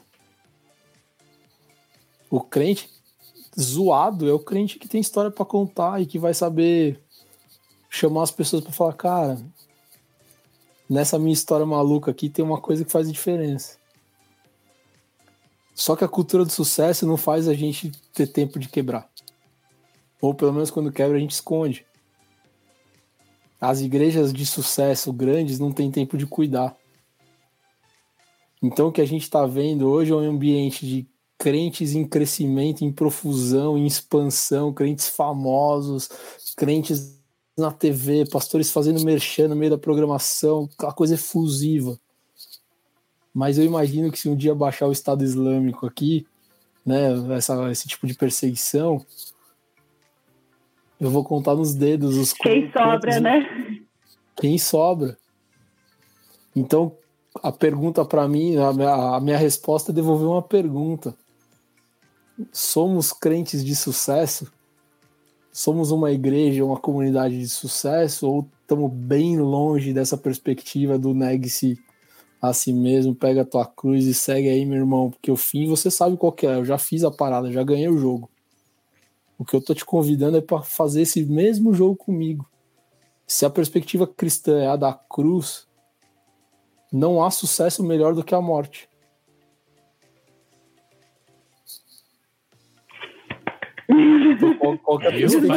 Eu, falei, né, eu falei que vinha coisa boa aqui, mas não, aí... o Rodrigo não abre a boca sem, sem dar uns tapas, né? Não, eu só é, não é bom, é bom. Não, não, não dá. Eu, aprendi, eu aprendi que a missão é, é provocar. Por, né, a missão é provocar, porque não, falar o que o crente quer ouvir... É não, a, missão, a missão, assim, falar o que o crente quer ouvir, todos os pastores de vocês e os meus falam no domingo porque a gente está viciado em fazer a cultura do clientelismo. Né? Então eu vou lá, eu encho o coração do meu, do meu fiel pro cara voltar no domingo que vem. Porque se eu bater meio forte, ele não volta. Então o cara vai te bater quando ele já te conhece muito, ele vai dar uma pegada em você, ele vai, quando ele caminha mais, mas no, no púlpito, jamais. O que tá faltando, talvez, é a gente parar para pensar que no tempo de aceleração, o que a gente menos faz é pensar, a gente executa. A gente virou. É engraçado olhar, imagina os tempos modernos lá do Chaplin, né? Pensa, bate e passa, bate e passa. Nath, quantos layouts você faz por semana? Chega uma hora que você não pensa mais no branding de fato como ele deveria ser pensado. Você bateu e passou. Entregou o cliente, tchau. Quantas consultorias eu dou para a igreja? Cara, se eu, se eu der mais de duas por, por mês, eu bati e passei. Parei de pensar. Então, o que, o que, o que nos faz diferente, eu acho que como, como cristãos, é esse, é esse espaço de reflexão. É que, é, e aí é legal que a Kaori lembrou isso, eu falei mesmo, cara. Tem live minha que às vezes eu falo, pô, tenho 18 mil seguidores, legal, né? Sei lá se é legal, isso é bom ou não, vai crescendo lá, tá lá. Tem live que, a gente, que eu faço que tem 5. Aí eu fico olhando pro 18 mil ou eu olho pro 5 que estão lá do outro lado me ouvindo? Cara, tem que olhar pro 5 que estão lá me ouvindo, porque esses 5, se eles saírem daqui provocados, eles têm lá mais mil que eles podem falar. Né? A gente tá, sei lá, tava com 15 a última vez que eu vi. Pô, legal, 15 ao vivo. Se todo mundo aqui dormia incomodado, a gente zerou o jogo. Porque amanhã alguma coisa do que a gente falou aqui o cara vai usar pra, pra, pra exercitar. E é isso. Fala manda aí, ver, Nath, Desculpa, manda ver. Pro caramba. Não, eu, não, eu acho que é muito legal que conectado tudo que o Rodrigo falou e respondendo, eu acho que quem é, na própria fala ali no começo deu. Eu até anotei aqui, foi a própria Ju. Quando ela falou, né, que ah, eu me converti e, e, e era tudo sobre eu ser a maior da fotografia e não sei o quê, e a partir do momento que eu conheci Jesus, tipo, isso perdeu o sentido. Porque essa coisa da vaidade, eu acho que todos os exemplos que o Rodrigo deu, é sobre essa, essa, essa coisa da vaidade, porque é uma geração. Eu acho que até se a gente olha essa, esse crescimento, por exemplo, de suicídio, de depressão para adolescente, nananã, pensa, ou até nas pessoas em geral, entra também no que a Dori falou, vira essa coisa da comparação, por quê? Porque é essa super exposição que parece que se a gente está se expondo, a gente tem que ser alguém, né? Digamos assim. E aí eu acho que o sucesso quando a gente não tem, não está em Deus, ele é para mim, perfeito o que a Ju falou, que, tipo assim, essa coisa do eu quero construir o meu nome, né? Só que quando a gente é cristão, a gente entende que nada é para mim agora, tudo é para a glória de Deus. Então, é, se a gente muda o nosso olhar, e, e de novo, para mim, propósito tem sobre isso, eu sei que tem essa, essa palavra caiu no mercado e, e perdeu muito sentido, mas acho que essa coisa do propósito entra muito nisso. E, e eu lembro assim, que desde que eu comecei a página, eu, eu, passei por um período que eu postava todo dia, hoje eu posto a cada duas, três semanas, cara, e eu tenho um engajamento, assim, maior do que levando, assim, para métricas e coisas, essas análises mais práticas, assim. Mas, mas o que eu vi, assim, né, que, tipo, é, é muito mais uma questão do, do você fazer por quem está, que é o Rodrigo falou, que são os cinco né? Porque se você entende essa coisa do propósito, do sucesso, como eu cumpri o meu propósito, que é servir, cara, se você serviu um, você cumpriu o propósito, você teve sucesso. Porque não é pela quantidade, é pelo objetivo. E se você cumpre aquele um objetivo, você cumpriu, você teve sucesso na sua missão. A gente está falando aqui de missão, né? Qual é a minha missão? Se a minha missão for servir, se eu servir uma pessoa, eu cumpri essa missão. Se eu servir 10, 20, ok, a gente sabe que quanto mais, se for mais, a gente vai chegar em mais pessoas e isso é legal, mas não é isso que determina né, o, o sucesso do que a gente tem. E eu acho que mais do que isso, a gente também não tem a dimensão do que aquele um que de repente a gente impactou e fez a diferença, às vezes vai ser esse um que vai alcançar o milhão, não vai ser eu. E eu preciso não ter a vaidade para deixar e entender isso, que às vezes não vai ser sobre mim, né? É, é, antes de tudo, é sobre Jesus, é sobre Deus, é sobre a glória dele e essa coisa do servir ao outro, do, do amar o outro. Eu acho que quando a gente faz isso, a gente vai criando aí, de fato, conexões para que, que, se gerar um crescimento, inclusive seja um crescimento saudável. Para que também a gente não leve aquilo para o nosso coração, porque às vezes tem isso também, né? Às vezes a gente vai crescer na medida que nós estamos preparados para crescer. E Deus conhece, Deus sabe né? Então, seja por, pela comparação, seja pela vaidade, eu acho que isso tá, todo mundo tem, todo mundo está sujeito, né? Então, eu acho que até nisso a sabedoria de Deus ela é muito grande para cuidar da gente, né? De, tipo assim, eu vou, eu vou te dar na medida daquilo que você quer. Então, quando a Júlia falou, eu falei, meu, que demais isso que ela falou, porque aí, quando você vive com essa perspectiva de que o meu sucesso é cumprir o que Deus quer que eu cumpra, eu acho que a gente perde até um pouco esse medo do futuro também, de o sucesso é chegar naquele lugar. Porque se Deus do nada te mandar dobrar à esquerda, você vai, mesmo que seu plano lá na frente era continuar reto.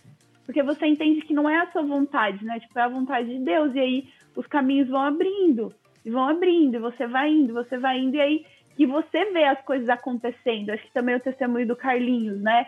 Ai, eu, eu não me formei em nada, não sei o quê, eu sou, aprendi um monte de coisa, mas a, a, disposição que eu creio que, que você teve, Carlinhos, de estar onde Deus queria que você estivesse, ele foi te mostrando qual era este caminho, qual era este propósito, e hoje a gente está aqui, sabe? Então eu vejo muito isso, que é vencer essa vaidade para entender que é por Deus e, e, as coisas vão acontecer à medida que a gente faz essa, essa coisa que a Gil falou, de não vivo mais por mim, mas por ele, sabe? Isso que a Nath está falando é muito legal. Tem, tem duas coisas aí sobre o sucesso de novo, né?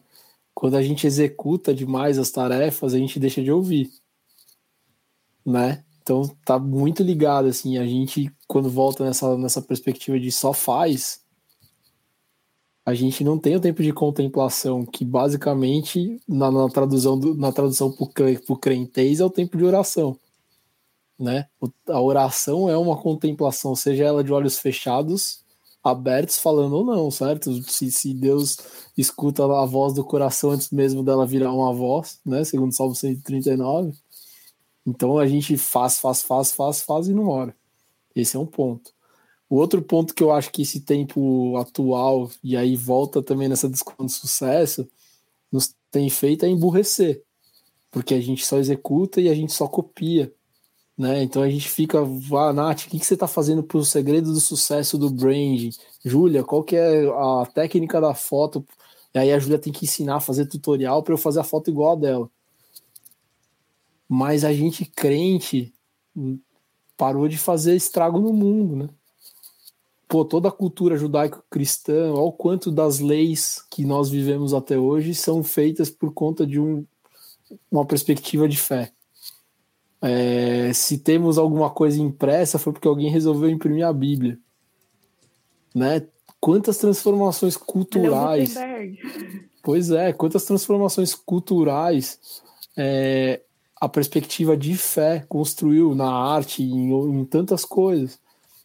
E hoje a gente vê no máximo a gente cantar sabor de. É, minha, né, minha vingança tem sabor de mel. Né? O quanto a cultura cristã tem influenciado no que a gente vive hoje. A não ser nesse bando de show gospel desnecessário, com cinco anos de atraso. Né? Enquanto tá, o sertanejo já está se formando, os caras estão fazendo sertanejo universitário ainda. Né? O quanto a gente. Pô, e aí tu falando, o Stênio o Márcio talvez sejam, e junto com o João Alexandre, sejam os dois caras que são um bastião da música, da música com poesia. E, cara, o quanto esses caras conseguem atravessar os muros das igrejas hoje? O João Alexandre talvez um pouco mais, mas o Stênio tem muita dificuldade. Né? Por que, que a gente não tem, não tem, não tem saído dos muros? Né? E aí eu volto no que eu falei lá no começo, quando eu fui entender o que, que eu estou fazendo aqui é porque eu li o livro de 30 páginas do Caio do, do, do, do reverendo Caio Fábio, que me deu um tapa na cara, falando que a, o ministério de Jesus era feito fora da igreja. Para que ele que fosse visto. A crucificação foi no meio da cidade para que ela fosse vista. Para que ela transformasse a cidade, a cultura e os novos tempos que viriam dali para frente. Então, assim, pô, o que, que a gente está fazendo, cara? O que, que as igrejas que são centros de educação de crente, né? É isso que a igreja é, mais que uma comunidade de levantar a mão e ouvir boa música. É, uma, é um centro de formação de crente a igreja. E não interessa se ela tem 10 pessoas ou se ela tem 5 mil. Porque se estiver formando 10 pessoas versus a de 5 mil não tá fazendo nada, é melhor de 10. Né? Que então, frente, quando. Oh. Desculpa. Falei, falei, falei. Eu penso muito que o crente ele é tipo espelho, só que a gente, ao invés de a gente querer espelhar Cristo, a gente quer ser um super espelho que reflete que faz sucesso, porque eu quero ter destaque. Então, ao invés de a gente formar Cristo nos outros, a gente tem aquele livro, né, Formando Heróis, que eu quero muito ler ainda. A gente, a gente próprio quer ser o próprio o herói da nossa própria história, refletindo os nossos heróis. Então, se Jesus não é o nosso herói, a gente quer refletir outras pessoas que têm sucesso, porque a gente quer ter sucesso. E é aquilo que o Rodrigo falou, né? Tipo, que negar a si mesmo e carregar a cruz significa o eu morrer. Então, o meu sucesso não ser o meu sucesso de eu aparecer, mas que eu diminua e que Jesus cresça. Então, eu refletir a Cristo e não a, sei lá, um super famoso aí porque eu quero ser super reconhecido, eu quero ser super sucesso. E não, tem que ser aquele ter o reflexo de Jesus, né, nesse sentido. É, a Mary falou que a vitória tem sabor de mel, né? E tem, né? Imagina a gente cantando sobre, sobre revanche no louvor de uma levantada, pelo amor de Deus, gente. É isso que a gente vive. Amado. Não, só fazer um complemento que a Dori falou, eu tinha acabado de anotar um negócio aqui. Igual o Rodrigo falou, a gente só lança a pergunta. Agora que a pergunta, ó. Se o nosso sucesso é ser Jesus, se a fama for somente nossa e exaltar o nosso nome, será que a gente não fracassou? Fica aí. Não, então estamos acabando a nossa live. Muito obrigado. O tapa do momento por Nath Fascina. É, fracassou com, com bold e fonte em caixa alta.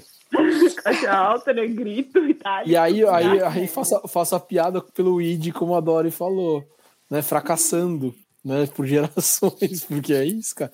Mas, ó, e aí tem uma notícia boa.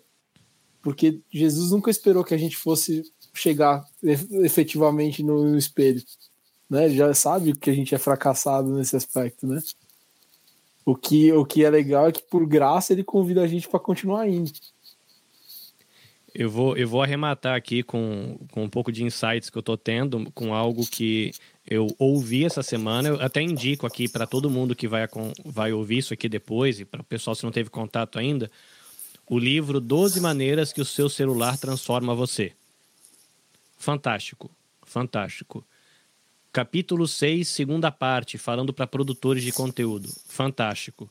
É um tiozão que, na minha cabeça, não tenho certeza, imagina alguém que tem dos 50 para 70 anos, que é pró-tecnologia, mas com uma visão equilibrada de cristianismo animal.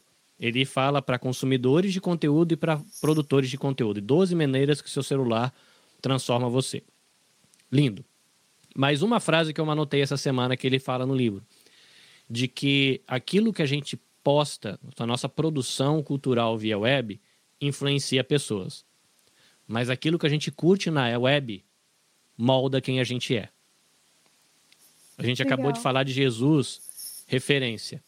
Salmo 1, ontem, na minha mentoria, uh, o meu mentor estava conversando comigo, dizendo que para lembrar, né, que o Salmo 1 fala que bem-aventurado aquele que não anda no caminho dos pecadores, aquele que são três verbos, aquele que não anda, depois não para para prestar atenção e senta para fazer parte.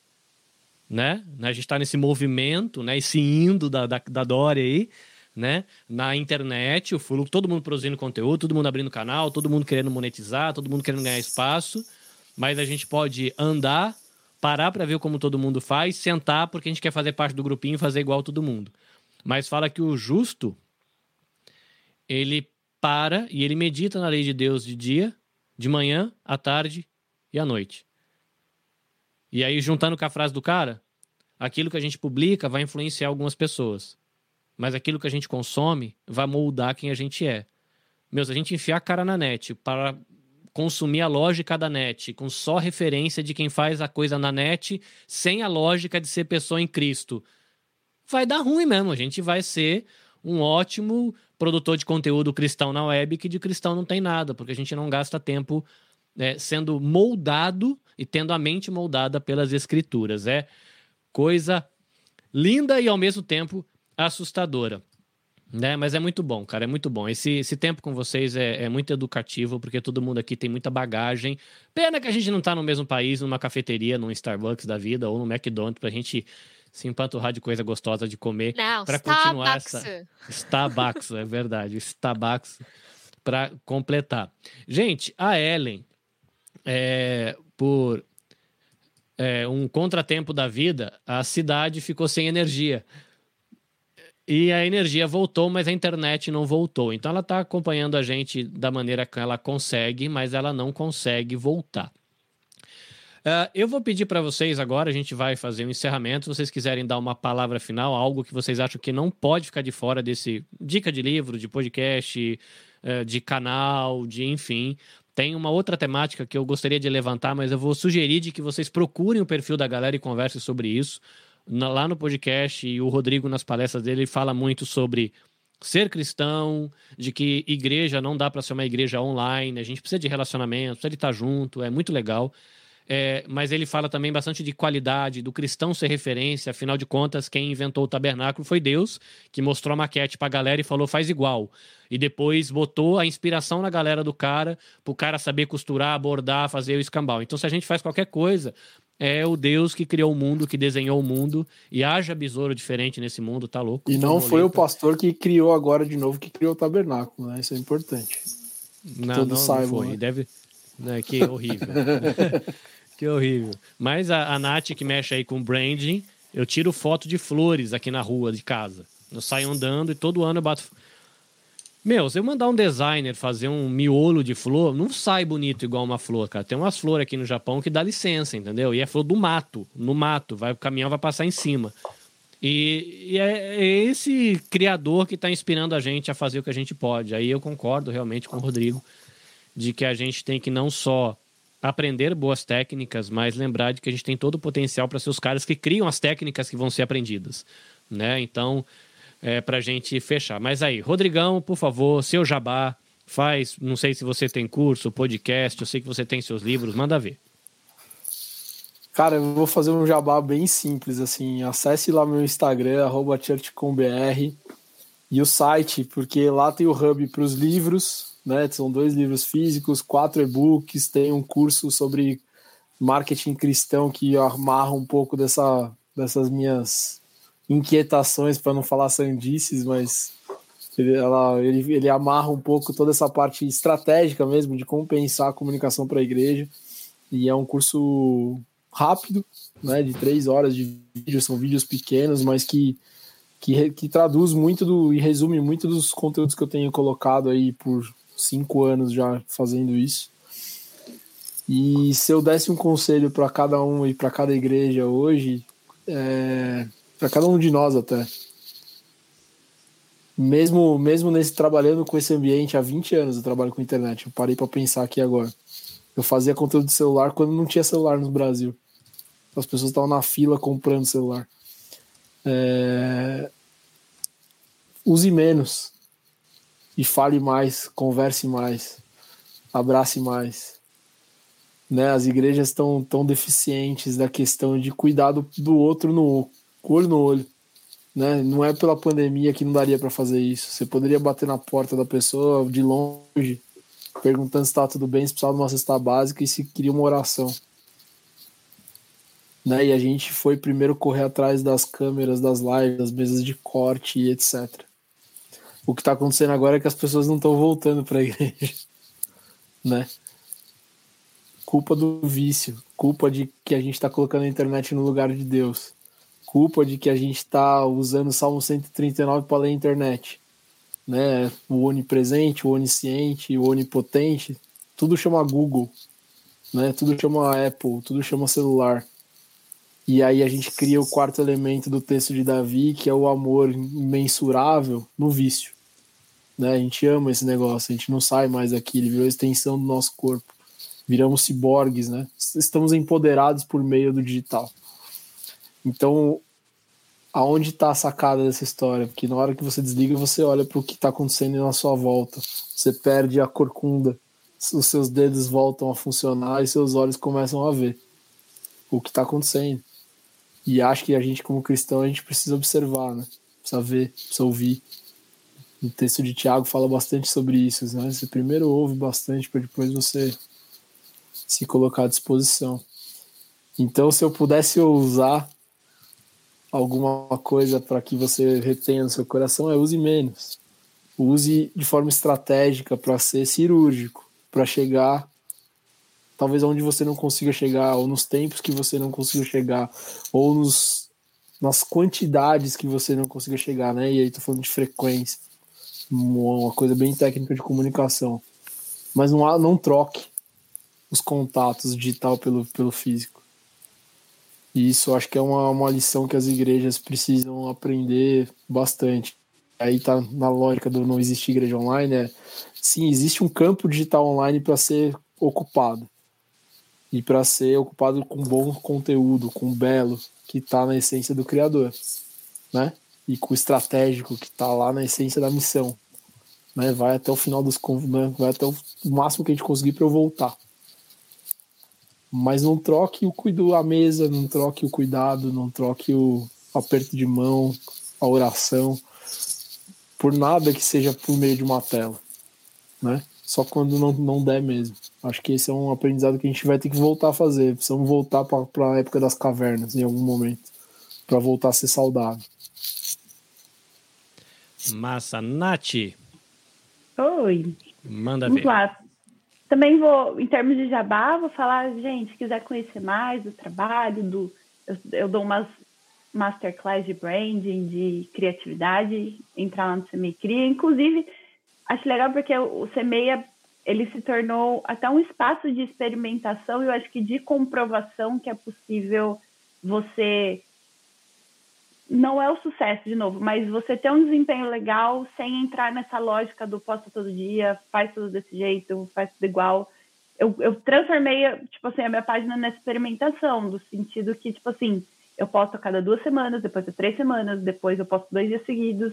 Tipo assim, eu tô cumprindo meu propósito e, tipo assim, o, o que tiver de engajamento, não tiver. E até hoje tem engajamento, então, tipo assim, tem crescimento. Então, poxa, é possível, sabe?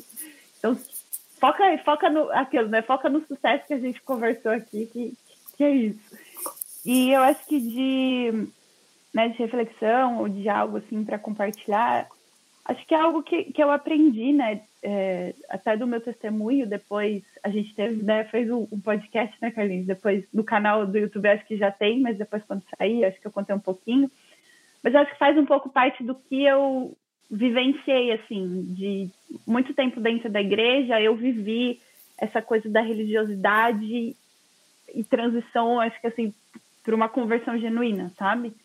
E algo que, que eu aprendi muito essa questão, e eu falo muito sobre essa coisa de ser Jesus, porque eu acho que muitas vezes a gente acaba vivendo uma lógica dessa coisa de pegar, é, sei lá, os valores e a nossa fé e tudo mais, e tentar transformar isso em juízo de valor para fazer essa comparação entre nós e as pessoas. E, e isso não leva a gente para lugar nenhum, nem no nosso crescimento e nem no, no evangelismo que a gente quer alcançar, sabe? E eu acho que assim, a gente precisa se concentrar em abrir a nossa Bíblia e ter a nossa relação de fé para de fato ser como Jesus, é olhar para Jesus e não pegar Jesus como como porque primeiro, Jesus ele não veio para condenar, né? Ele veio para salvar. Então, não é pegar Jesus como instrumento de condenação alheia porque eu quero condenar você para mostrar que eu sou melhor. Estou dando testemunho de quem já pensou dessa maneira, tá, gente? Então, pessimamente. Mas, assim, eu acho que a partir do momento que você se apaixona por Deus, se apaixona por Jesus e busca esse relacionamento e entende que você precisa confrontar quem você é, a sua vaidade, é, a sua ganância, o seu orgulho, tudo né, de, de mais profundo, de quebrado que tem na gente, para que de fato a gente consiga alcançar essa coisa do espelho que a gente falou, dessa imagem, aí sim a gente não vai precisar impor Jesus para ninguém, mas a gente vai conseguir cumprir esse objetivo que o, o próprio título fala de ser luz, das pessoas olharem para a gente e notar algo diferente. E a partir disso a gente ter autoridade, que é o que Jesus tinha, é quando as pessoas falavam, nossa, ele, ele tem autoridade porque essa autoridade não da autoridade autoritária, mas essa autoridade da propriedade, da pessoa olhar para você e falar, meu, essa pessoa é diferente, eu vou ouvir o que ela está dizendo, e aí sim a gente ganha é, espaço né, para compartilhar com as pessoas a, a, transformação que Jesus fez na nossa vida, a salvação que ele trouxe para a nossa vida, e, e, de fato ser um testemunho para as pessoas de, olha, isso daqui vale a pena, né? Não é sobre eu ser melhor que você, nem nada do tipo. Eu acho que sem essa sem esse processo da gente olhar para a palavra, olhar para Jesus e falar, meu, eu preciso mudar antes de tudo, de novo, né? Seja a mudança que você quer ver. Primeiro eu mudo, para depois tiro o cisco do meu, a trave do meu olho para e nem querer tirar o cisco, mas para falar, olha, eu fui curado disso, posso ajudar você nesse processo de mostrar qual foi o remédio, né? tipo assim, foi Jesus e tudo mais. Então eu acho que o meu conselho é esse, assim, né, da gente buscar essa transformação para que a nossa vida seja, sirva como testemunho, assim, e menos religiosidade, menos imposição da nossa fé e mais exemplo prático, né? Que era o que Jesus fazia. Enfim, acho que é isso. Coisa linda. Litoral Paulista, Julinha, diga. Seu jabá, seu merchan. o mesmo, pessoal. Se vocês é, tiverem interesse em aprender sobre fotografia com celular, se a sua mãe é artesã, instala o, Instagram no celular dela e acessa aí o Julia Fotografia, que vai ser um prazer estar com vocês mais de pertinho lá na live, nos nossos nos exercícios práticos e tal. Mas acho que para fechar aqui a minha fala, é algo que a galera compartilhou e que está pulsando aqui no meu coração é, é que é sobre eternidade, né? É, é, sobre o eterno e sobre a eternidade. Então a métrica é eterna. igual o semeia cria, a gente semeia para colher lá, né? É, o pensamento todo, o planejamento todo aí está na eternidade. Então, só concordando com o que vocês falaram e super aqui com o coração pulsando a respeito disso é eternidade. Eu, vou, eu escreveu na parede, né? Uh, vocês falando e eu aqui, ó, vou escrever na minha parede. Sucesso também. Não, eu escrevi, não, eu escrevi aqui na minha parede. Tudo que não é eterno é eternamente inútil, que é uma frase do Lewis. Oh, eu tava tentando virar para aparecer, show. mas não deu. É, então eu fecho com isso, assim, eternidade. Teve uma hora que a Nath falou assim: ah, se a gente alcançar um e esse um fizer algo, eu também pensei, se a gente alcançar um e, e, algo que a gente falou, algo que serviu Jesus em nós, e, e a gente vai encontrar esse um na eternidade. Meu, sucesso total, velho. Deu aí, né? Deu aí. Então, eu fecho com isso aí. E obrigada pelo convite aí, Carlinhos. Me conhecer vocês melhor. Foi, meu, Tô apaixonada e vocês são demais. Não, você que começou agora tem que conectar Prazer, essa galera, galera, que manja tudo aí. É bom, é bom. Seu, seu trabalho tem muito Aprendi potencial. Muito. E se qualquer foto que preste no meu, no meu Instagram, você, por favor, acredite a Júlia, tá? Porque é, usa lá os filtrinhos que ela ensina, a regra dos terços. Até meus posts estão ficando meio, menos desengonçados graças a Julinha. É, presets. Lady Dory. Ai, não. Oi, Nath, tu falou. A Nath, você queria falar alguma coisa, Nath? Não, eu só falei que as fotos do Carlinhos de flores nunca mais serão as mesmas. Ah. eu, o da chuva, eu gostei do, dos reels também do Carlinhos. Não, da chuva não, do, do cigarra lá do Semi, é bom também isso aí. É, ele, isso aí vai para podcast depois, que eu estou fazendo uma provocação para o mundo dos podcasters e tô uhum. entrando em experimentações sonoras e eu tenho gravado aqui o verão japonês. Tem. Já saiu a, a primavera, né? Os passarinhos lá com música e tal. Um episódio de podcast só com passarinho e música. Né? Fica a provocação para você que produz conteúdo, né? Porque o que, que é podcast? Aí a galera fala: ah, podcast é aquele negócio que a gente ouve assistindo no YouTube. Ah, tá. Mas tem lá no Spotify? Não, não tem. Cara, é eu ia falar exatamente hoje. É, não, é podcast. É, é, é falar, então, se eu começar a colocar barulho de rio no Spotify, é podcast? Não, não, aí não é podcast. Mas por quê? Né? vídeo, de, vídeo de lago no, no YouTube é podcast? Não, não é. E por que, que conversa no YouTube é podcast? Ah, provocação. É, o Podosfera entra em loucura. Rodrigo Monte, é baixou Rodrigo. Não, mas é, a nova mas, moda é você fazer podcast de vídeo, né? É. No, no, no, o pretinho básico agora é fazer vídeo de podcast. Não consigo entender também, mas beleza. manda ver, Volte, manda voltemos, ver. A, voltemos às despedidas. Ai, gente. É... Bom, meu Instagram tá aqui também. Falo várias abobrinhas, fotos de gatos, sobre games, sobre a vida no geral. Vai falar, fala Dory, porque justamente eu gosto de falar. Mas é isso, gente. Qualquer dúvida pode mandar. O Roman GG também, se você quer saber um pouco mais sobre games, como impactar positivamente esse mundo. E eu tenho. Tava pensando, perguntando para Deus, Deus, o que, que eu posso. O que, que o Senhor quer falar para as pessoas através de mim? Qual que a última palavra que o Senhor quer que eu diga nessa live?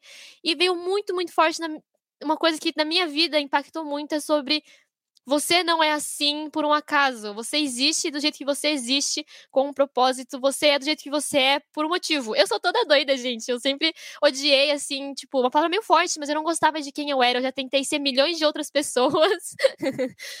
mas Deus te fez do jeito que você é, porque Ele tem um propósito para você. E, Carlinhos, se você me permitir, eu sinto muito no meu coração que alguém precisa muito ouvir isso em japonês, porque eu acho que você sabe como pra gente que é japonês é muito difícil a gente aceitar que a gente é. Então eu vou pedir licença para falar um pouco japonês para que mais pessoas possam entender essa palavra. Mas, bom, vamos lá. Kiteru anata e. Kami-sama kara na o tegami nan desu kedo, anata wa tokubetsu na tsukuri de tsukurareta n desu kedo, anata wa tokubetsu na hito desu. 神様には特別な作り方なので、違う人にはならないでください。あなたの生き方で生きてください. E é isso, obrigada.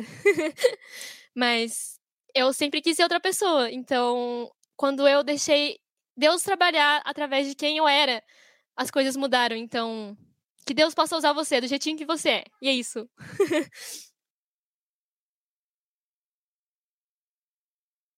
É, e, e os amadores não ligam o microfone para falar, né? Mas é muito bom, foi muito bom. Gente, eu vou fazer aqui. Glória. É igreja. Muito bom, muito bom. Penso que live profética, profética, gente. Penso que tem o, o lado profeta de, de, de Ai, né? boa. Profeta é cajado, né? Cajado na cabeça e cajado para proteger, né? A gente já bateu, Nossa, agora é o cuidado. Faltou só aquele receba de Hadouken, né? Verdadeiro falar em língua. Muito bem, muito bem. Eu vou colocar aqui Mas Ellen vamos Laureano. invalidar porque ninguém traduziu, hein? É.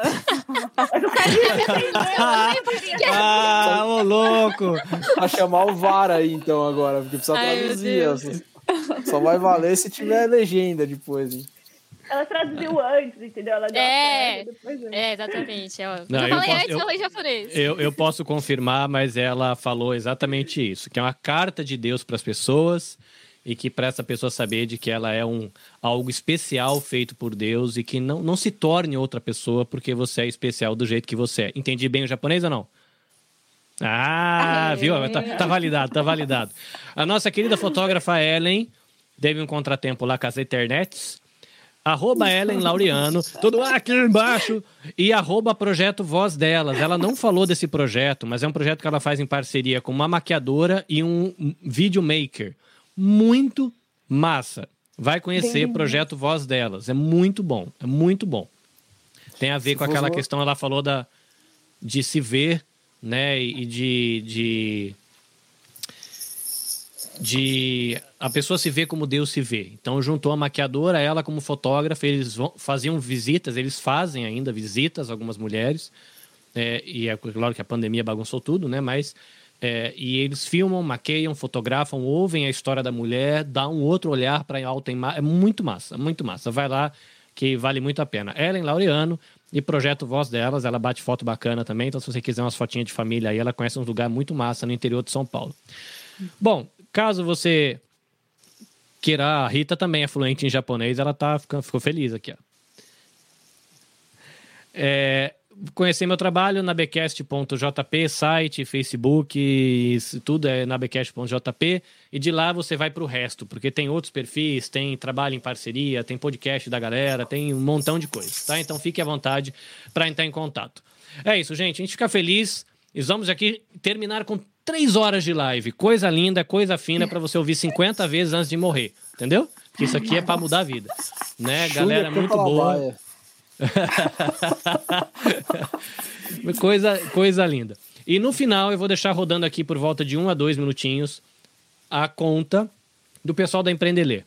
Se engaje, faça lá a sua doação, vírgula, thank you, nani, nani, thank you, né? Qualquer coisa, vírgula, 39, um real, 5, 10, 15, 100, 200, mil, vírgula, 39, para o pessoal conseguir encontrar a sua doação lá. Foi um prazer ter você com a gente, Deus abençoe você. Vou subir o som aqui. Muito bom. Be- Beijo, galera. Valeu, Rodrigão. Valeu, Nath. Dori. Ellen, eu sei que você tá aí em algum lugar, em um do outro lado da tela. Julinha, prazerzão aprender com você. bom, gente. Muito bom, demais. muito bom, muito bom, muito bom. Vou jogar nossa telinha aqui, faz a sua doação. Seja feliz, seja luz. E bora Vamos, invadir a internet, como diz o Rodrigão. Bora invadir a internet. Falta 22 segundos. Dá- É, 10 vamos chegar aqui. agora. Hora da dancinha. Tem que ser só com 3. Dancinha do TikTok, 15. 5, 4, 3, 2, 1.